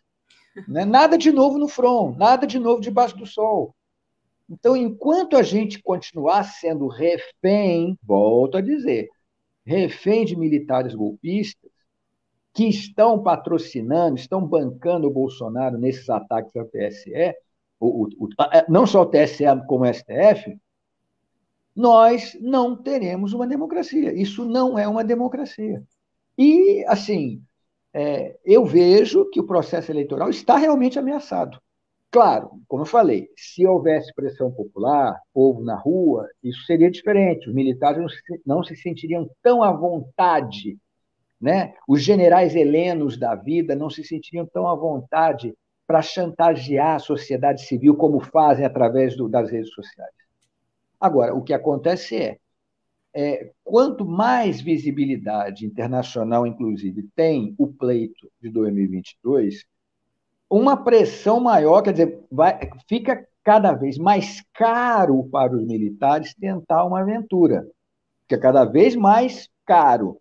Quando você não tem os olhos do mundo sobre essa situação, como aconteceu, por exemplo, na Bolívia, é, aí fica mais fácil para eles. Agora, com essa repercussão, né, e mesmo essa, essa, essa capa da, da, da Time, etc., né, é, que demonstra exatamente isso, os olhos do, da, da, da, chamada comunidade internacional estão sobre o Brasil, atentos sobre o que vai acontecer, estão atentos também sobre esse papel golpista dos militares, isso não passa desapercebido lá fora, né? É, isso, isso faz com que qualquer aventura antidemocrática aqui não é que seja impossível, mas fique mais custoso, custe mais para o, quer dizer, um desgaste ainda maior, já que o Brasil, Brasil quando, né, você vê, o, usar até a expressão que o, o Brasil foi esnobado no G7, é se eu não me engano, né? no G7. Ele não foi esnobado, ele foi ignorado, não é nem esnobado, não. Esnobado ainda parte do princípio que você tem alguma importância ele foi completamente escanteado. Assim, não tem a menor importância, está ali simplesmente para para que nem um abajur. Né? O abajur, é, pelo menos, você ainda liga a luz. Né? Nem para isso, é um abajur com a luz queimada. É um troço irrelevante. Exatamente, Latuf. É... Deixa eu dar um oi aqui para o Coronel Silveira. Sou sua fã, me sinto é emocionada aqui com a presença do Coronel Silveira, que tem um humor assim que eu adoro, adoro Coronel acompanhar. Ele é muito engraçado.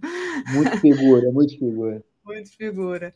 O e ele deve estar muito feliz agora, hein? Ele deve estar muito feliz agora, ele deve estar cheio de Viagra em casa, cheio é. de, ele tem uma coleção agora, assim como o coronel tem uma coleção de, de armas na parede, ele agora tem a coleção de, de próteses penianas de vários tipos na parede, graças ao Bolsonaro.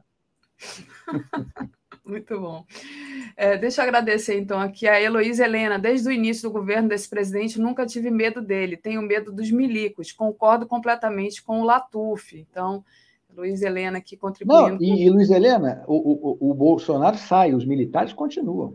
Sim. Mesmo que, mesmo que, por exemplo, são 8 mil, se eu não me engano, 8 mil militares no governo, ou seja, é um governo militar, efetivamente. É, se, quando esses militares voltarem, quer dizer, até para tirar eles do governo vai ser mais difícil, né?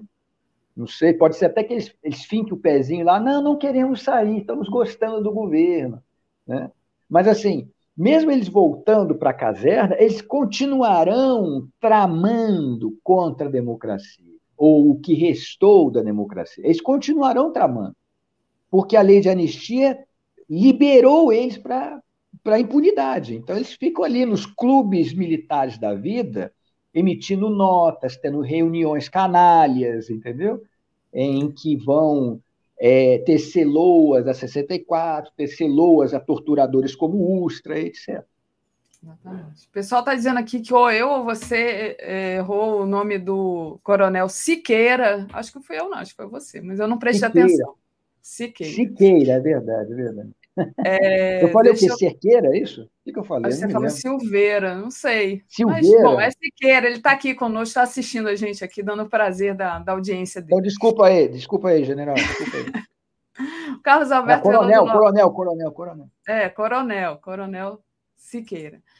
É, quem não conhece, vai lá no perfil do Twitter, que é muito engraçado. O Carlos Alberto Veloso Lopes, após assinar tratados e acordos internacionais, a soberania é relativa. Assassinatos dos cidadãos justificam intervenção internacional. A Ucrânia matou 14 mil cidadãos. A Rússia teve dificuldade contra os nazis. Pense o massacre que seria no Donbás, diz o uhum. Carlos Alberto. Perfeito. Ali Oliveira diz: militares coordenando o processo eleitoral. Eu temo. Uh, Gilberto Cruvinel, em mais 50 anos, o Merval acabará votando no Lula. O Igor Cortes, o Igor Cortes é, diz: é, Lula não disse nada diferente da posição do Itamaraty, que a própria imprensa brasileira fingiu defender para criticar o apoio do Bolsonaro ao Putin.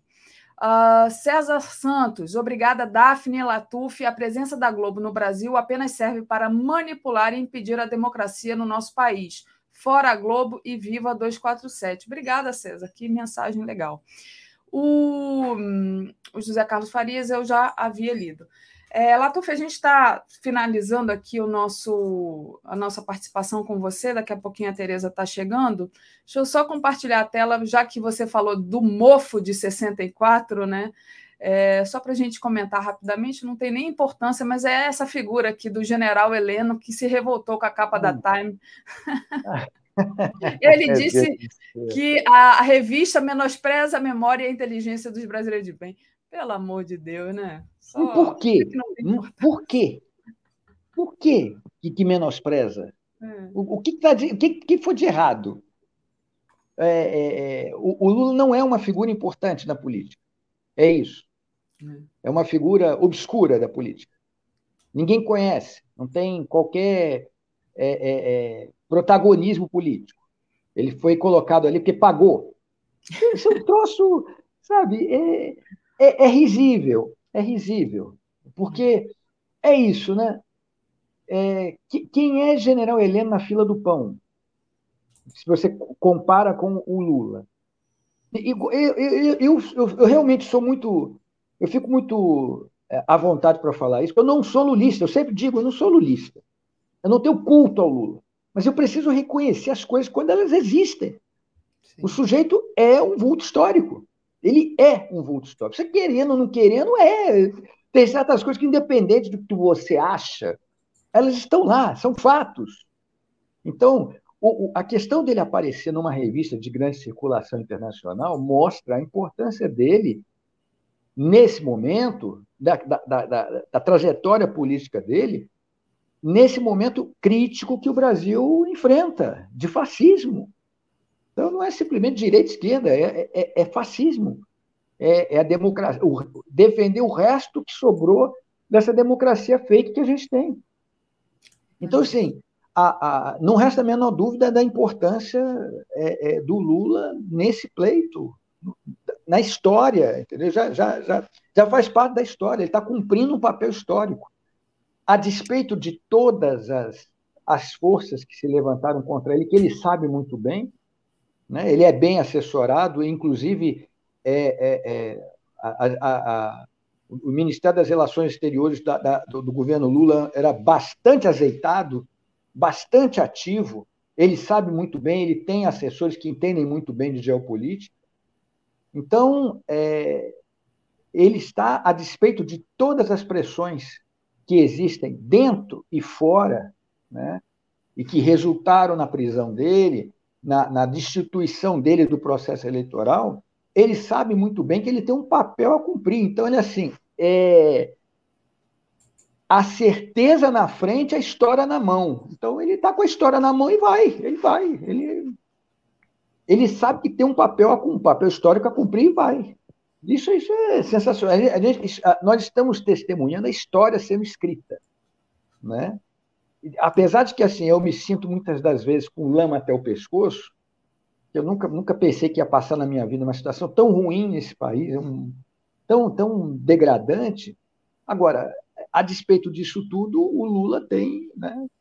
Aliás, a própria matéria da. da o trecho que, que foi é, divulgado na, na, matéria da Time dizia que ele, que ele está ali para salvar o país. Eu não sei se ele vai salvar o país. Agora, a, a missão dele é, no Brasil pós-Bolsonaro é realmente análoga à salvação. Eu não, eu não entendo que ele seja salvador, salvador da pátria, é o pai, aí isso aí não, nada disso. Mas uma coisa é certa, ele vai receber um país, uma, uma, uma colônia, né, que já nem é país é, ele vai receber um território devastado. Devastado. Então a responsabilidade dele é hercúlea, é colossal, de resgatar o pouco que sobrou desse país destruído. Com certeza. E o Lula falou isso no primeiro de maio, né? Que, sobre a reconstrução do Brasil. É, Latuf, te agradeço demais sua análise hoje. A gente se vê na próxima quinta. Valeu, beijão para você. Beijão, boa quinta, tudo de bom. Valeu. Comentário de Tereza Cruvinel. Bom dia, Tereza, tudo bem? Bom dia, Daphne, comunidade. Boa quinta-feira para todo mundo. Legal, Tereza. Deixa eu só agradecer ao pessoal aqui que está é, se comunicando com a gente, né? Os superchats que sobraram aqui da parte do Latuf. E pedir para o pessoal deixar o like e compartilhar essa live, que é muito importante também. Quem puder, faça uma assinatura solidária em brasil247.com/barra apoio ou entre como membro aí do YouTube no botão é, torne-se membro. O Kaique Butler diz: a rede TV diz que o Bozo só não lidera pesquisas no Nordeste. A Gilberto Cruvinel, acredita quem quer, né? Gilberto Cruvinel, quem é o general Heleno na fila do Viagra? Gilberto está aqui meio humorado. Moema Bittencourt. A covardia dos militares golpistas chega ao extremo deles só se garantirem na base de ameaça armada e dos Viagras, que feio, servem para que no Estado brasileiro? sequer patriotas são. A Thaís Neves, nossa querida, instituições estão pedindo penico para os milicos. É, Tereza, comentei aqui mais cedo, até citei você, né? Porque a gente estava é, confabulando no e-mail, e você estava falando da dor de cotovelo dessa imprensa, né? É, enfim, essa imprensa do, que, que, comentou a capa da Time e dos bolsonaristas também, né? Mostrei agora há pouco a dor de cotovelo do general Heleno, né? Então, tem não só a dor de cotovelo, mas também aquele papel de juiz do que deve dizer Lula, né? Todo mundo, a imprensa golpista dizendo: ah, o Lula não poderia ter falado que o Zelensky também é culpado. Então, queria que você é, fizesse uma análise como que você viu a dor de cotovelo, como você mesmo disse, Tereza. Impressionante, né? Impressionante. E lembrar que o Bolsonaro fez muitas capas fakes ao longo do tempo, nos últimos tempos. Não sei se ele, o povo dele, né? Faziam capas fakes com o Bolsonaro na capa da Time, ou seja, ele achava que ser capa da Time era realmente o supra-sumo, e é, né? para um estadista, é, para qualquer governante, estadista não, que ele não é, para um governante de um país né, secundário. É, afinal, o Brasil não é G7. É importante, mas não é G7. Né? É, então, ele fazia capa fake. Agora, ver o Lula ter uma capa verdadeira né, e sendo concorrendo em vantagem. É, doeu, né? É, doeu demais, né? General Heleno é a figura mais, olha ali, depois do próprio Bolsonaro, é a, a, a figura mais odiosa e odienta que tem no Palácio do Planalto, né? Assim, mesquinho é, e tal. É, o gado aí, então, nem falar, né? Agora, a mídia é mais interessante ainda, é, que ela tinha que achar um defeito, né? ela tinha que fazer disso uma notícia negativa, né? É, porque se não encontrasse ali um lead negativo, iam ter que anunciar, é, noticiar positivamente. Mas tinham que encontrar é, um jeito de transformar em notícia negativa, né? Bom, conseguiram aí, né, nos seus veículos, não sabemos, é, junto à população em geral, os, que, os leitores, né, e tudo mais. E muita gente séria, né, dizendo que o Lula disse uma coisa certa, né, que ali tem que quando um não quer, dois não brigam, né? Tem até esse ditado popular, né? Que o Zelensky tem sua parcela ali na, na, na guerra e tal. Lembrou que tinha condenado a invasão pelo Putin quando ele foi ao México, é, que é verdade, mas dessa vez repartiu ali com o Zelensky. Muita gente tem mesmo, se não me engano, ainda está na manchete nossa, é, o, o Green Greenwald, né? Tá, tava em manchete há pouco. O Glenn, é. É, eu vou colocar aqui então, peraí, deixa eu já coloco aqui, pode ir falando, Tereza. É, exato, tem essa fala aí do, do, do Glenn, que é um jornalista importante, não só no Brasil, mas nos Estados Unidos, né? Tem muita. E depois é o seguinte: o Lula expressou uma posição parecida, é, quer dizer, aproximada, tem nuances aí, mas aproximada com a posição de países que não se alinham automaticamente com o Ocidente, né? ou com a política externa dos Estados Unidos, né? como a Índia, como a África do Sul, né?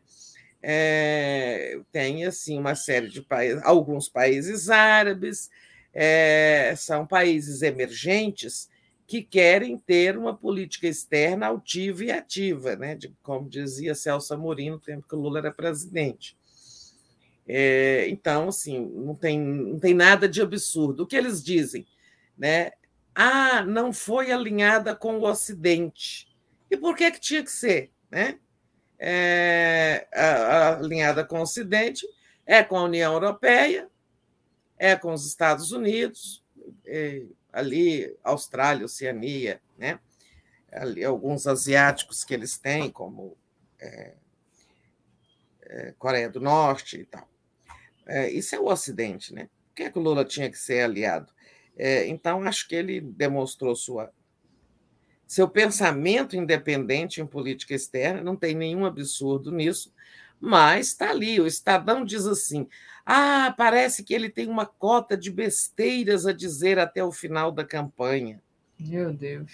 É, diz que é uma cota de besteiras. É, então, faz parte, né? Claro, a gente sabe que vão encontrar notícias negativas em tudo que tiver de positivo do lado do Lula. Por exemplo, saindo aí um pouco da, da capa da Time. Tem um noticiário intensíssimo nesse momento também, porque descobriram que um vereador paulista colocou uma emenda numa emenda constitucional uma verba, né, como todos os parlamentares fazem, tem essas emendas tem no plano nacional, né, no orçamento da União, tem no orçamento do estado, feitas pelos deputados estaduais e tem no orçamento é, municipal feita pelos vereadores. Todos os parlamentares têm direito a emendas emendas individuais não secretas, é diferente desse que inventaram aqui no governo Bolsonaro, as emendas sem autor. Né?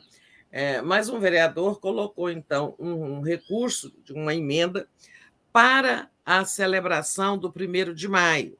Né?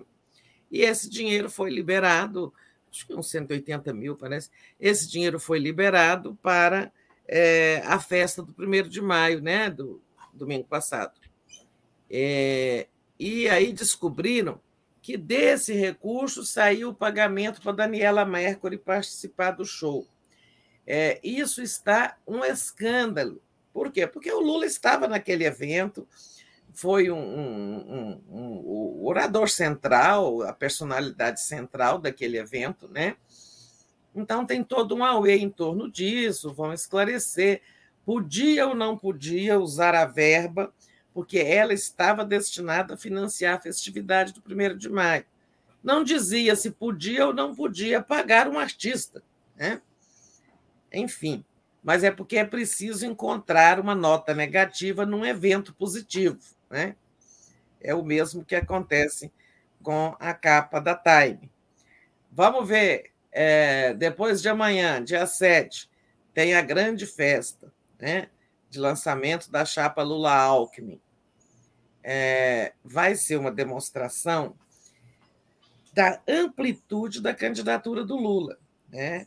Será uma, uma solenidade onde nós veremos é, PT, PSB, que formam a, a coligação, mais os federados com PT, que são é, PCdoB e, e Verdes, é, mais o PSOL, mais o Solidariedade, né? é, mais a rede, ou seja, toda a esquerda menos o PDT de Ciro Gomes, e mais expoentes do MDB, do PSD, né, empresários, líderes sindicais, né? Então nós vamos ver capital e trabalho, é, intelectuais, expoentes da sociedade civil, nós vamos ver um palanque muito representativo no sábado ao lado do Lula. Vamos ver qual será a nota negativa que vão encontrar é, para fazer o noticiário do dia 7. Se eles não conseguem não noticiar, que noticiem de forma negativa, que achem ali um pequeno detalhe para é. noticiar de forma negativa, né, Tereza? É, agora isso é o seguinte: tem aquele ditado: falem mal, mas falem de mim. É. É, falaram muito mal do, da, desse, é, desse, negócio do, da, da capa da, da Time, por causa da fala do Zelensky, mas isso deu uma amplificação né, à imagem do Lula na capa, que é positivo, né? deu uma amplificação. Muita gente que talvez não soubesse que o Lula era capa de uma revista importante no mundo como Time, ficou sabendo, né? Exatamente. É, e é, é a, a tática dos dois legumes, né? Fala mal, é. mas também é da divulgação. E é até a tática do Bolsonaro, falem mal, mas falem de mim, né? Com isso ele cresce.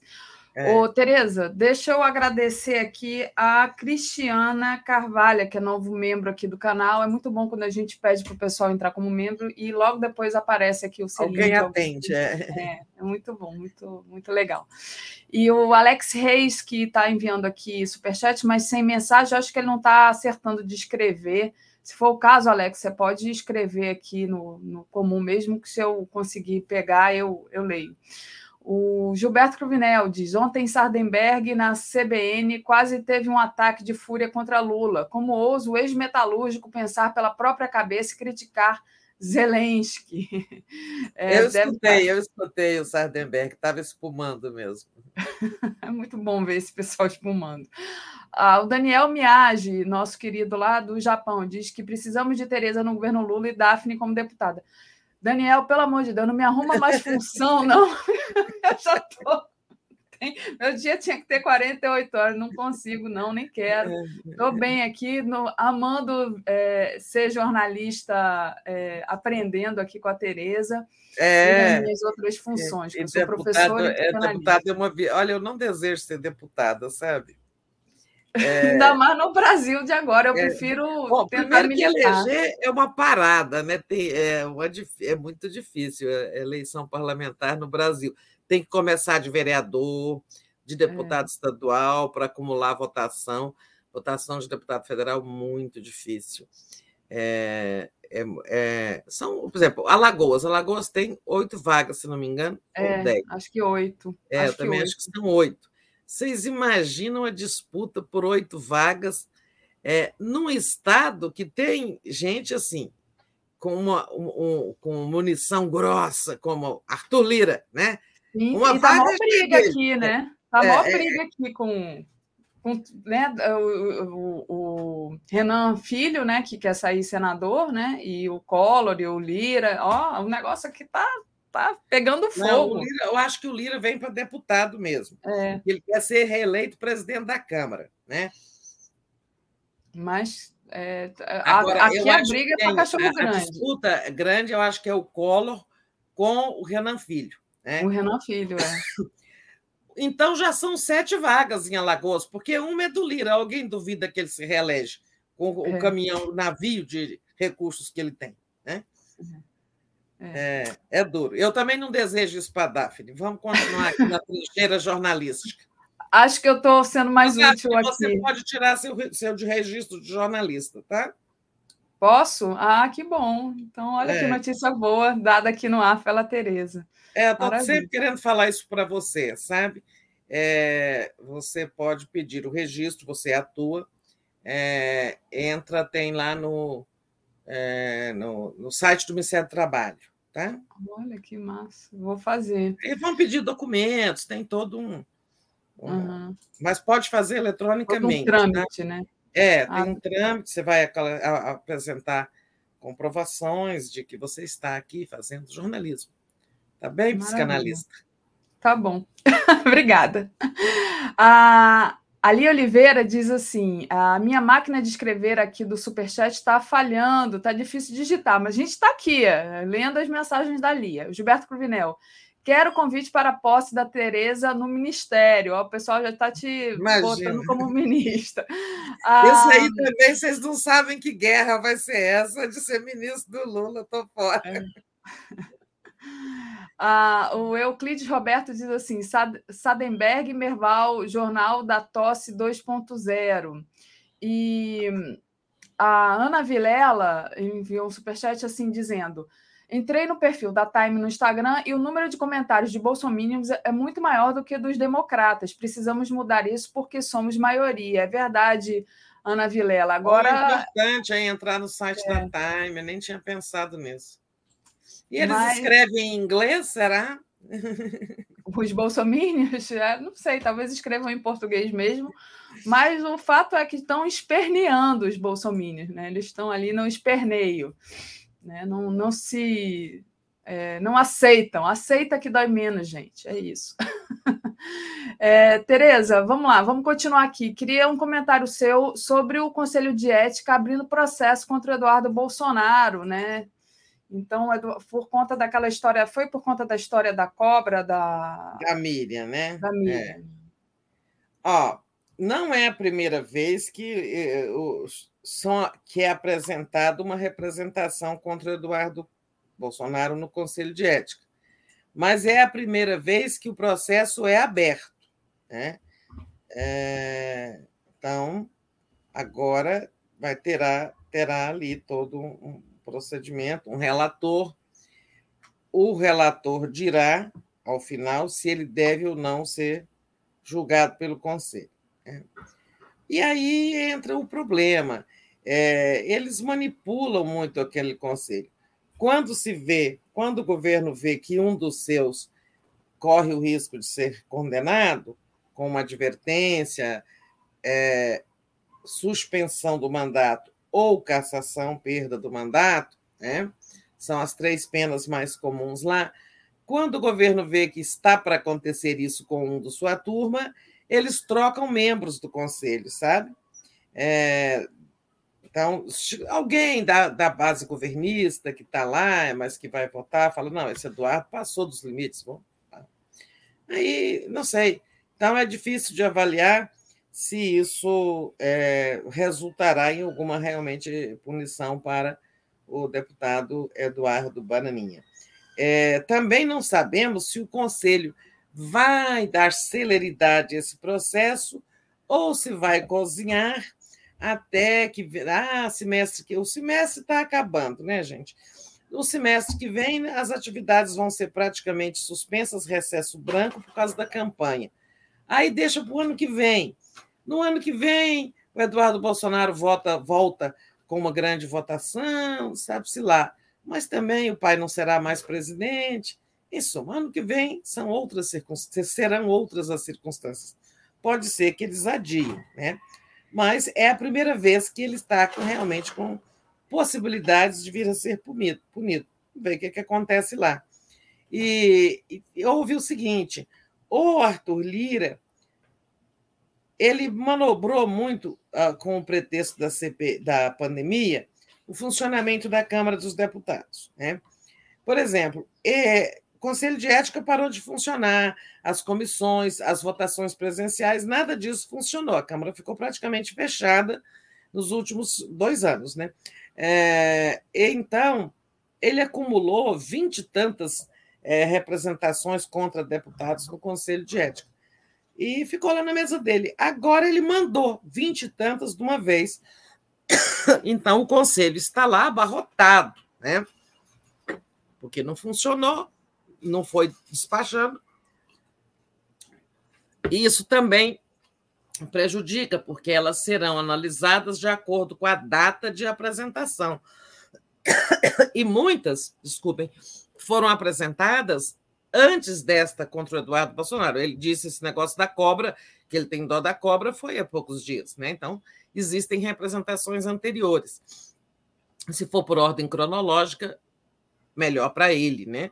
Vamos ver o que, é que acontece. Agora, tem um, tem um punhado de bolsonaristas lá é, com representações, Bia Kisses, é, aquela outra, Carla Zambelli. Carla Zambelli. E muitos outros. Mas também tem uma contra a Jandira, tem também contra até o pessoal da esquerda, existe lá um, um, pelo menos uma contra a Jandira Fegali. Não sei o que ela fez, mas alguma coisa que ela disse contra algum energúmeno, né? Só pode ter sido isso. É isso. É isso, muito bom.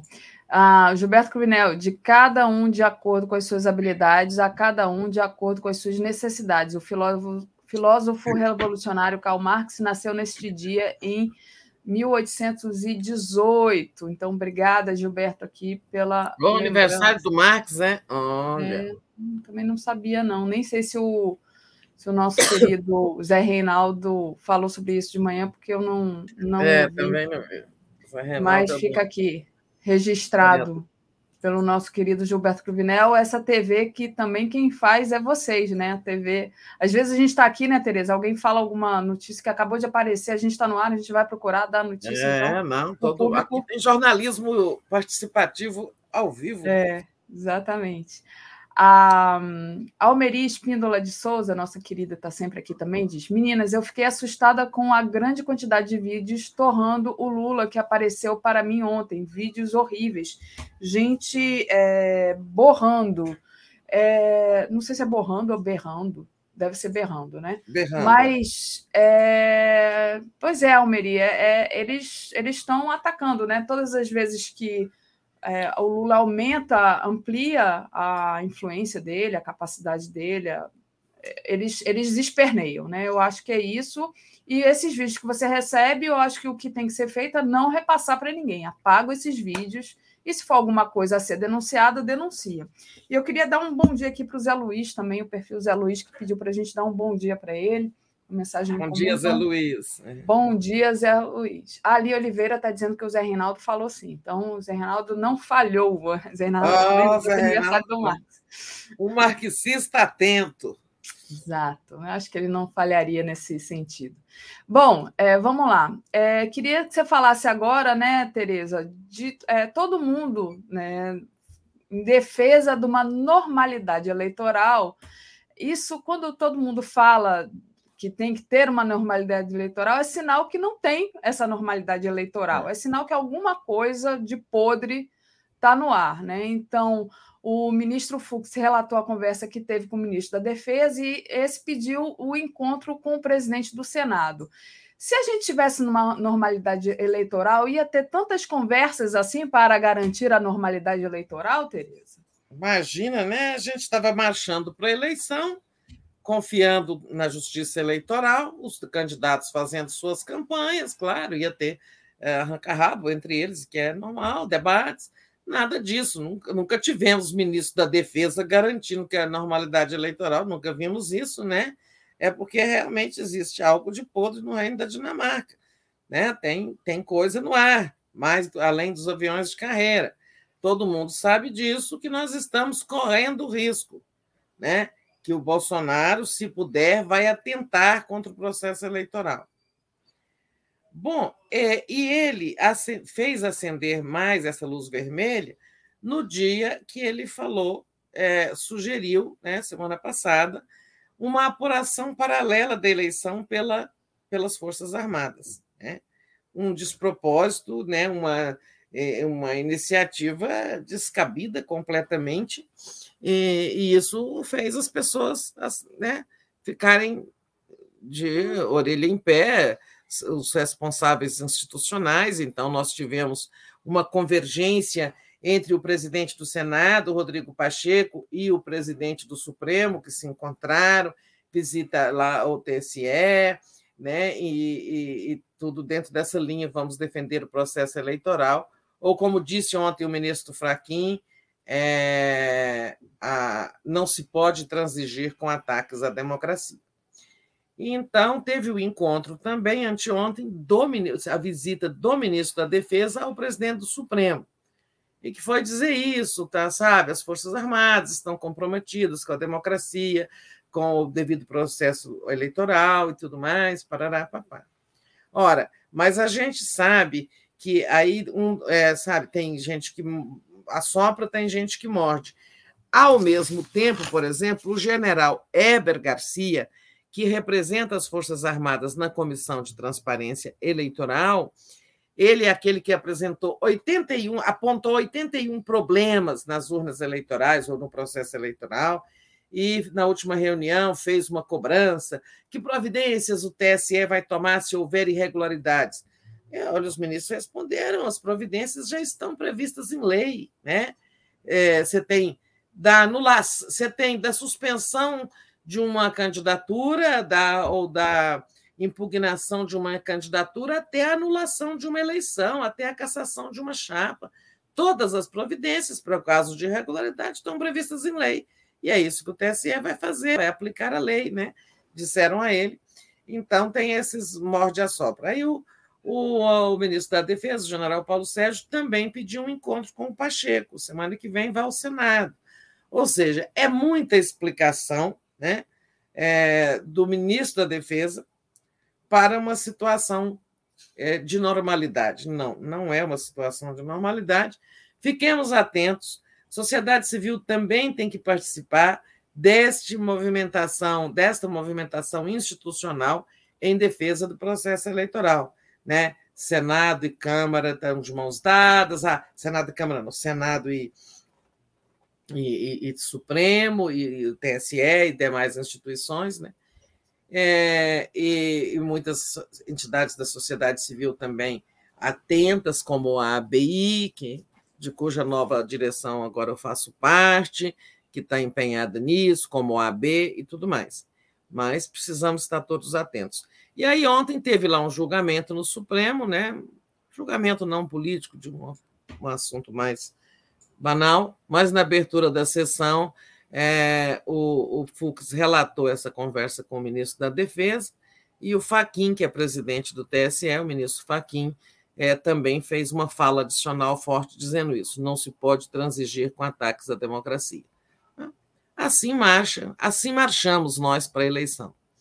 Vamos indo, haveremos de chegar a ela e, como disse semana passada o ministro Alexandre de Moraes, que é quem vai presidir o TSE no momento da eleição, vai tomar posse aí mais adiante, lá para agosto, setembro. E ele disse: olha, o povo é soberano, quem for eleito vai tomar posse, seja quem for, né? E a gente espera que ele que isso, essa promessa seja cumprida, né? É.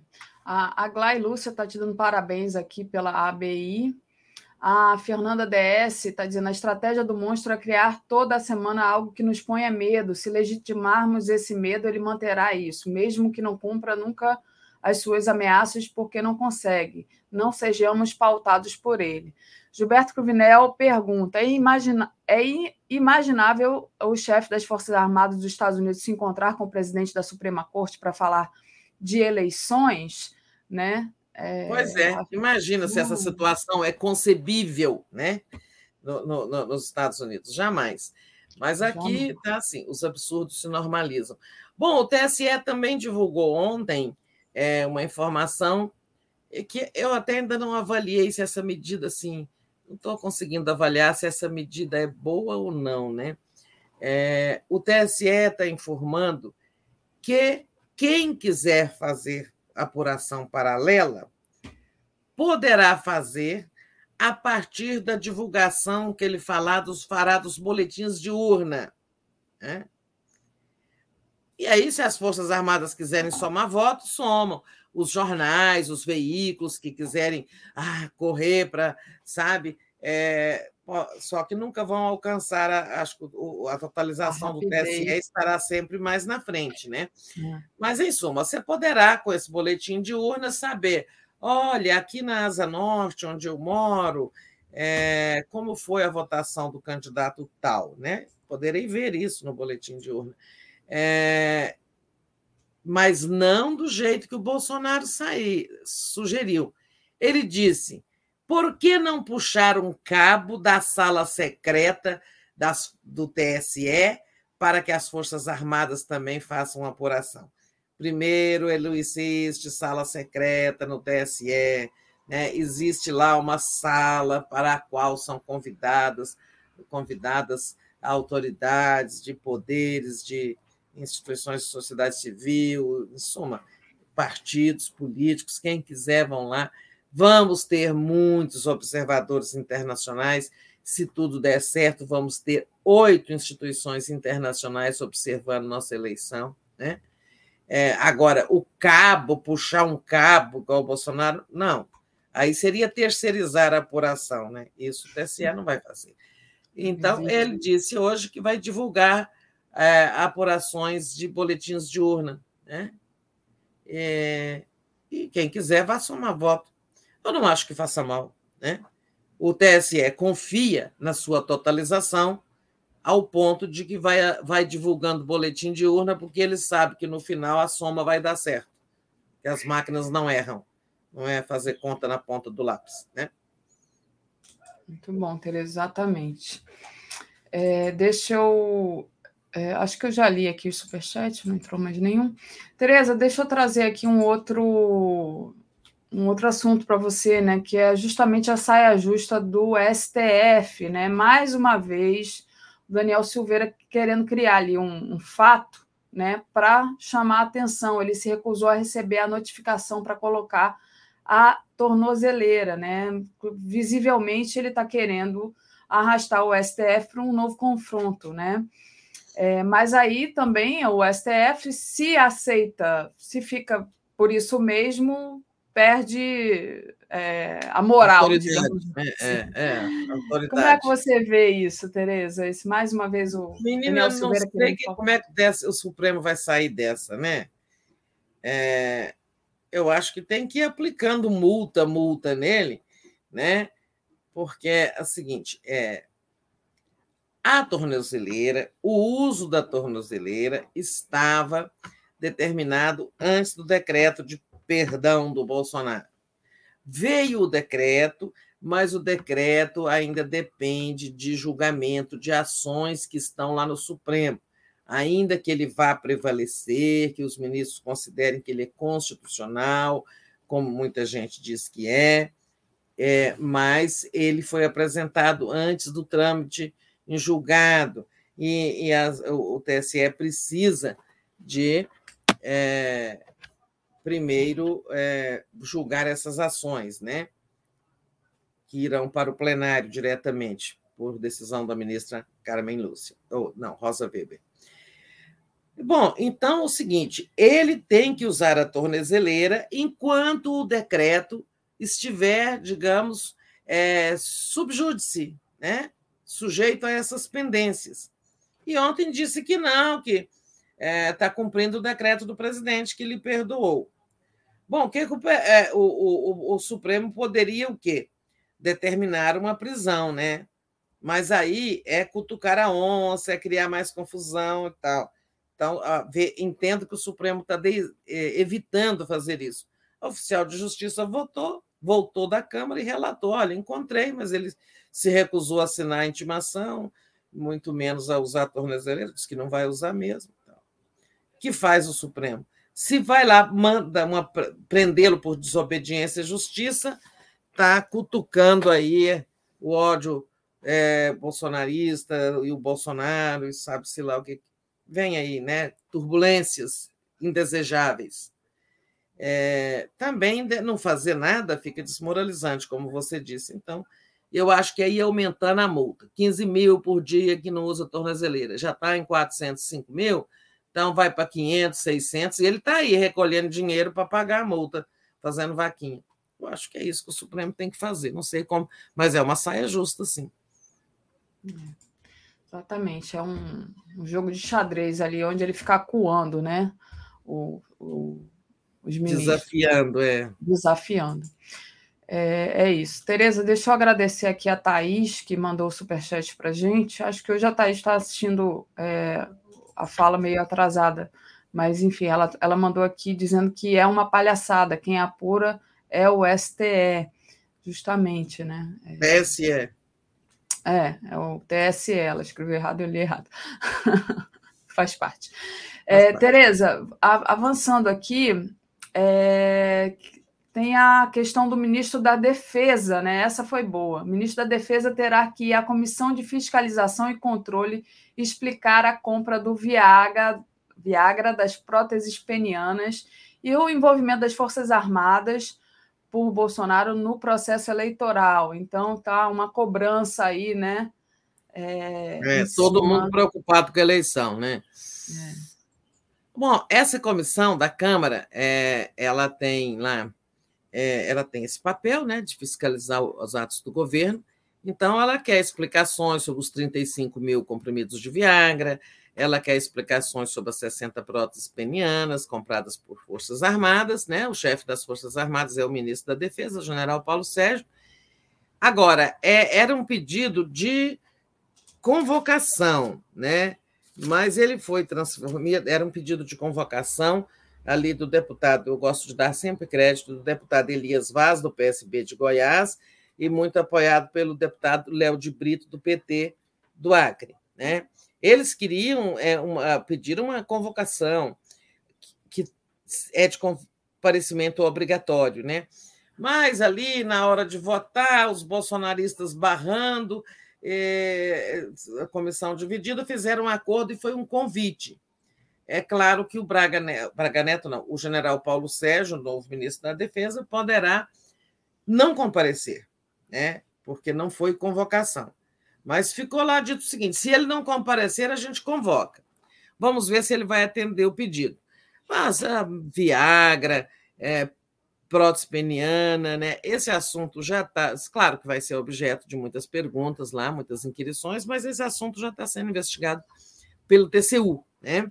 É, eu acho que as pessoas vão se concentrar muito na questão eleitoral, em mais um sinal de que está todo mundo com as pulgas, né? O que que o Bolsonaro está tramando, o que que ele vai fazer, é, como podemos, né? Depois de de, tanta, de tantos anos acumulados de experiências eleitorais, estarmos agora nessa situação de eleição, eleição ameaçada por um sujeito que não quer aceitar a derrota. É claro que se ele tivesse na frente, não tinha problema nenhum com urna eleitoral, com TSE, nada estaria. Como nunca teve, né? É. Antes. Ele foi é. eleito quantas vezes? Quantas né? vezes? Então, esse Congresso que está aí é todo ilegítimo, então a eleição dele também está tá sob desconf... deve ser posta em desconfiança? Ora, pelo amor de Deus, né? É, exatamente. Tereza, deixa eu agradecer aqui a Lia é, Oliveira, que disse: comprimidos mais próteses comprados com o meu dinheiro. E a Almeria Espíndola de Souza. Os partidos, através dos fiscais de mesa, fazem a soma dos boletins de urna. Todos fazemos. Sou fiscal muitas vezes. Então, é a experiência aqui da Almeri de Souza é, compartilhada conosco para dizer que é, é assim mesmo. E eu me lembro, Tereza, quando eu morava no exterior, que eu estar na universidade e eu é, pedirem para eu falar sobre o processo eleitoral brasileiro, que era considerado um dos mais seguros do mundo, né? Me explicar como é que era a urna eletrônica, como é que funcionava. Me pediram para falar sobre isso na universidade. E agora o Bolsonaro fazendo toda essa, é. essa confusão. Ele gosta de nos desmoralizar. Olha, mas ainda voltando àquelas compras sexuais, né? Veja só essa. É, a Marinha descobriu-se também lá nessa comissão de fiscalização é, que a Marinha está negociando um acordo de transferência de tecnologia e fabricação com o laboratório EMS, que fabrica Viagra, né, para que o laboratório da Marinha possa fabricar o remédio. Né? Imagina que farra que não vai ser, hein? Quando a própria. Sabe, a gente sabe que existem os laboratórios militares, né? É, até fizeram cloroquina aí na pandemia, Sim. né? Aquela coisa toda. Imagina, sabe? Eles dizem que o Viagra é para doença pulmonar, hipertensão pulmonar, uma doença rara e que ataca principalmente mulheres. Né? Como eu brincava ontem, o, o, o que pandemia é essa? Que epidemia é, um é essa? Né? Que surto é esse de hipertensão pulmonar masculina? É o Rodrigo Briga, Viana que diz que brincou ontem no Boa Noite. Olha, eu acho que a epidemia é de outra coisa, né? É de outra coisa, não é de hipertensão pulmonar, é outro distúrbio. Muito bom. O nosso querido tio Dick Ayashi diz: Bom dia, maravilhosas. Como Tereza consegue falar com calma quando tem tanta escatologia diária nesse país? Já fico cansado e irritado só em saber disso. Calma, Dick. Vamos aqui ser contaminados pela calma da Tereza. Vai fazer o quê, né, gente? Desculpem. Mas a tem Heloísa... gente, fico nervosa com os fatos. O dia que os fatos me incomodam muito, né, eu fico muito acelerada e, e não me faz bem, sabe? Então tem que tentar manter a calma. Deixa eu dar só umas informações aqui, olha. Olha como é bom o Congresso funcionar, mesmo tendo maioria governista, centrão e tudo mais mas a oposição tem sua, seu ativismo, né? A oposição trabalha muito, o problema é que ela é minoritária. Mas olha, ontem foi convidado também para prestar esclarecimentos, né? Foram convidados para prestar esclarecimentos o ministro do MEC sobre aquelas lambanças todas que eu não vou repetir, que vocês já sabem tudo aquilo, pastores, kit robótica, superfaturada, etc. O Queiroga, porque agora que a pandemia atenuou, estão segurando muito, o SUS está muito sem dinheiro, muito sem recursos, muito na penúria, sabe? muito prejudicado. Então, é para ele explicar lá que história é essa de garrotear financeiramente o SUS. E o Fábio Faria para explicar uma ação aí deste governo que fez uma intervenção lá na Anatel, que devia ser uma agência reguladora independente, para facilitar o registro no Brasil da empresa de Elon Musk, né? esse bilionário que acaba de comprar o Twitter, e eles, claro, têm interesse em ajudá-lo, porque querem esse novo Twitter, onde pode, né, que pode facilitar, em nome da liberdade de expressão, né, o descontrole sobre mentiras, fake news, etc. Então, é bom, né? Quando o Congresso funciona, as coisas, né, a fiscalização aumenta. Verdade, Tereza. Tereza, ainda continuando aqui nos superchats, né?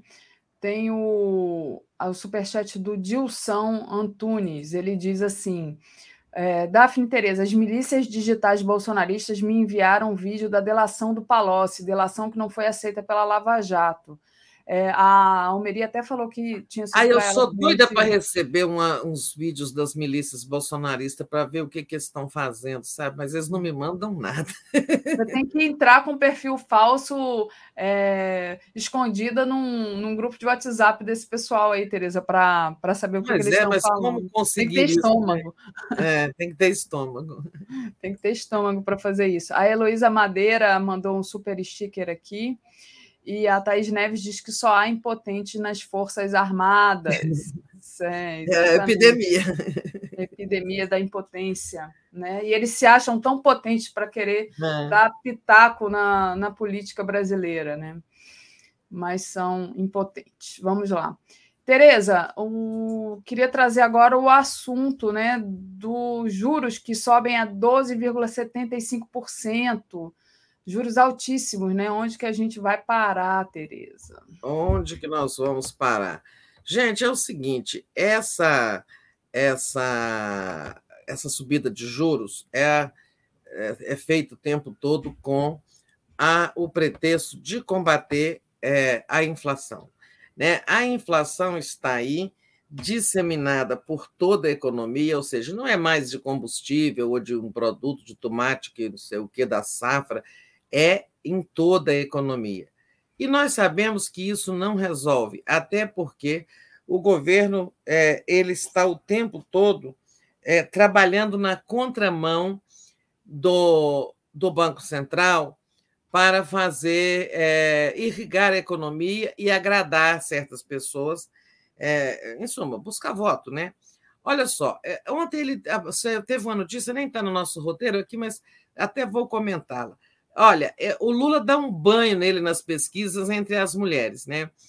Então ele quer agradar as mulheres. Ele já liberou mil reais do fundo de garantia para todo mundo. As pessoas, neste momento, estão recebendo, tem um calendário aí de acordo com a data de nascimento, mas as pessoas estão recebendo mil reais de sua conta de FGTS. E, claro, o dinheiro é delas, mas vão dizer Bolsonaro me facilitou a vida. Então, é medida eleitoreira. Agora, ontem ele veio com uma outra voltada especificamente para as mulheres. Eu acho péssimo o governo ficar liberando o FGTS, porque eu digo que a pessoa é demitida ou perde o emprego ou fica desempregada, ela não tem fundo mais, ela já gastou tudo. Né? O fundo era exatamente, foi exatamente uma medida para substituir a indenização que havia antigamente no fim da, ao fim do contrato de trabalho, né, se a pessoa era demitida. É, agora vai gastando tudo, né, não sobra nada para finalmente, para a hora da necessidade. E ontem ele veio com outra medida. As mulheres poderão sacar dinheiros do fundo para pagar creche, sabe? Não é isso que o governo tem que fazer. O governo tem que fazer creche pública. Tem que dar creche. É. O, o, programa de creches do governo da Dilma, que foi muito tocado pelo Mercadante, sabe, foi interrompido, eram feitas pelo MEC, né? É, foi interrompido, era a ideia de dotar o Brasil de muitas creches públicas. Elas nem eram federais, para dizer que o governo queria faturar, era convênios com os municípios, o MEC passava o dinheiro, a prefeitura fazia a creche e tal, né? É, isso foi interrompido, é isso que precisa fazer. Agora ele vai lá, vão tirar fundo de garantia todo mês para pagar a creche, né?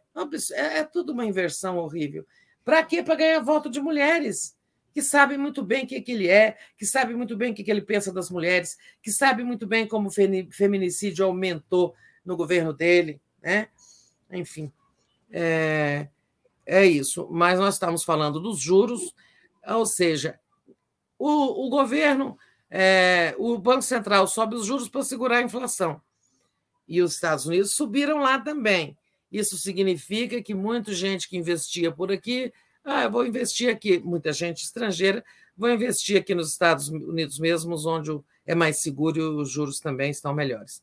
Bom, aí é, essa, pois é, 12,75. Isso significa esfriamento da economia. É dizer o seguinte: o Bolsonaro joga dinheiro na economia, FGTS, 13 dos servidores, dinheiro para creche, dinheiro para aquilo, não sei o quê, ele tentando aquecer a economia e ganhar simpatia popular, e com isso ele estimula a inflação. O Banco Central, do lado de lá, subindo os juros para conter a inflação. Ou seja, nem a inflação será contida e esse juro alto ainda prejudica a economia, porque nenhum empresário, nenhum pequeno ou médio é, empreendedor vai pegar dinheiro no banco a esses juros escorchantes para fazer um negócio, um negócio que podia gerar um emprego ou coisa e tal. Ou seja, a gente continuará com a economia contraída. Quem ganha? Os milionários, os que têm dinheiro para fazer aplicação vinculada à taxa Selic. Né? Quem, se a taxa Selic está 12,75 e você pega aí uma aplicação que paga 80% da Selic, é, tem pessoas ganhando 10% né, ao ano. Então, é uma assim um, um, contrassenso, desse jeito não vai ter melhora da economia, né? daí o Bolsonaro não vai retirar nada de ajuda, mas ele não tem compromisso. Olha, o que ele puder arrombar nas contas públicas, ele vai arrombar sem nenhum para tentar se ajudar né, eleitoralmente e sem nenhum compromisso com o que venha no que vem. Né? Pode, é, sabe, depois se vê, e depois ele não vai ser eleito, o problema será outro, será do outro. O Lula vai pegar realmente, alguém dizia isso há pouco, Latuf, né? É um país é, de, sabe, em terra arrasada. Verdade, Tereza. Socorro. Tereza, deixa... Beijo, socorro. É, deixa eu ler aqui a Socorro, nossa Socorro, que diz: turma boa, Daphne, Tereza, comunidade. Tereza tem uma conhecida aqui no meio do. Uma conhecida aqui do meio Bolsonaro e recebo muitas coisas mentiras e não é, me espanto. São bem feitas. E ela pede likes aqui para a gente. Então, obrigada, Socorro. A nossa pois é, Socorro. Essas matérias, é, essas, eu sei que eles fazem as coisas de forma convincente, né? É interessante. É preciso fazer isso mesmo. Não reproduzir. É... Agora, também não sei se a gente deve só não reproduzir, às vezes, dependendo da questão. Por isso que eu falo que é bom saber o que eles andam dizendo. Por exemplo, é... é... por exemplo, assim, o kit gay, né? Se nós soubéssemos em tempo da mentira do kit gay, teríamos combatido em tempo, né? Então, assim, é preciso. Isso eu perguntei ao Cantalice, que é da direção do PT, anteontem, numa live, como estão monitorando as mentiras bolsonaristas. Porque algumas você só deleta e não passa para frente, se for né, coisas inverossímeis. Mas quando eles vierem com coisas que podem influenciar eleitores desavisados, a gente precisa dar combate público, não é? Sim, com certeza. A Luciana Zero, nossa amiga aí de Brasília, disse: Ai, Tereza, garanto que se você receber um vídeo bolsonarista, vai ficar mais mal do que já fica só ouvindo as barbaridades. Beijos é, em vocês. Ah, eu imagino, viu? Eu imagino. Olha, Vocês Tereza... mandam para mim, tá? Vocês mandam para mim de vez em quando. Tereza, eu me lembro que eu estava dando aula e uma aluna minha é, me mandou um vídeo, foi antes da eleição do Bolsonaro, é, falando falando bem da ditadura militar, assim, eu fiquei tão chocada com aquilo.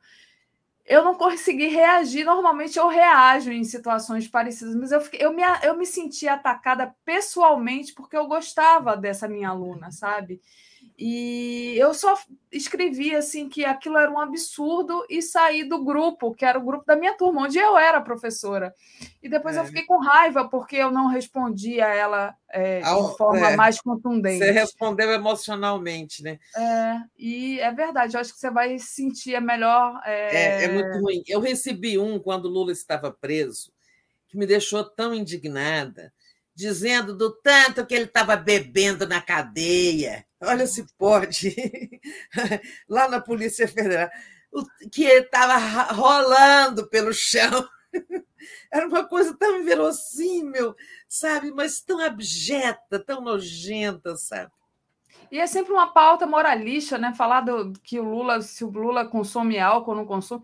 Gente, o álcool é liberado no Brasil, né? Qual é o problema? Se fosse. É né? Não, é, é, é se fosse de né? alcoolismo, né? a pessoa está despreparada para assumir suas é. tarefas, assim, do ponto de vista patológico, né? mas não se trata disso. Pois é, ela se apegava a isso e contava cenas horríveis que se passavam na cadeia, como se ela soubesse, sabe? Era horrível isso, eu fiquei tão mal. Mais do que. Do que é. O Ali Oliveira diz: como, é, como os bolsonaristas explicam que as escolas e as comunidades, na época, não denunciaram o kit e a mamadeira erótica.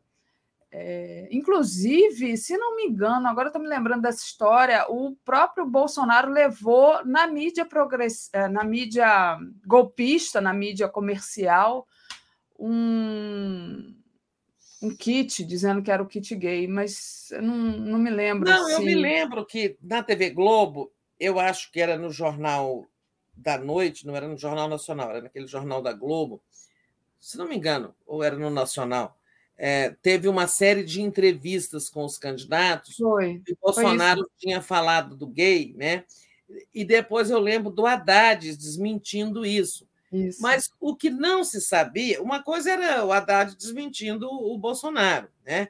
O que não se sabia era que milhões de pessoas estavam recebendo, né? Zaps com fake news, mas falando em detalhes desse kit gay, o que, que ele ensinava as crianças a fazer, uhum. né? É, e o, o que é inverossímil para a gente às vezes as pessoas acreditam, né, Tereza? É. E não eram Bom, as Tereza. escolas que recebiam alguém, acho que alguém falou, como é que as escolas não, não denunciaram? Hum. Na, ah, sim, agora que eu entendi a pergunta. É, era o seguinte: se tivesse havido a distribuição do, do kit gay, como é que as escolas, as escolas não teriam denunciado? É, realmente, se tivesse havido, você imagina que todas as escolas ficariam caladas, né? É. É, que não ia ter um professor, uma diretora que ia botar a boca no trombone. Né? Se tivesse o MEC mandando kit gay para as escolas e todas ficaram ó, de bico calado, não, claro que isso não existe, né? A Simone explicando aí, é. É, foi no Jornal Nacional, William Bonner e Renata ficaram calados. O monstro levou um livrinho. Foi exatamente. Gente, é, deixa eu dar a, a, nossa programação de hoje. Então, olha, às 10 horas, muito importante, hein? Tem a Helena com o Mário Vitor, a Helena Chagas e o Mário Vitor. E hoje é Lula na Time, Chocos Vira-Latas. Então, saiam daqui e vão direto para lá. Às 11 horas, a gente tem o Giro das 11. Michele Bolsonaro se ajoelha e pede pelo Brasil. Às 13 horas, Conexão Xangai, sanções econômicas e inflação global. Pano, é, às 15 horas, Panorama, Lula na Time. Às 16 horas, Estação Sabiá, Lei da Selva, com Pedro Asberg e Luiz Antônio Simas. Às 17 horas, Um Tom de Resistência, sobrevivendo a uma família tóxica. Às 18h30, Boa Noite 247, Tereza Volta. Às 22 horas, O Dia em 20 Minutos. E às 23 horas, a live do Conde. Então, não deixem de sair daqui direto lá para o programa da Helena Chagas e do Mário Vitor. Tereza, obrigada Isso. pelas sua, suas análises de hoje. A gente vai ficando por aqui, Tereza. Beijão para você. Beijão, boa, boa quinta-feira para todo mundo, tá? Tchau, tchau. Ah.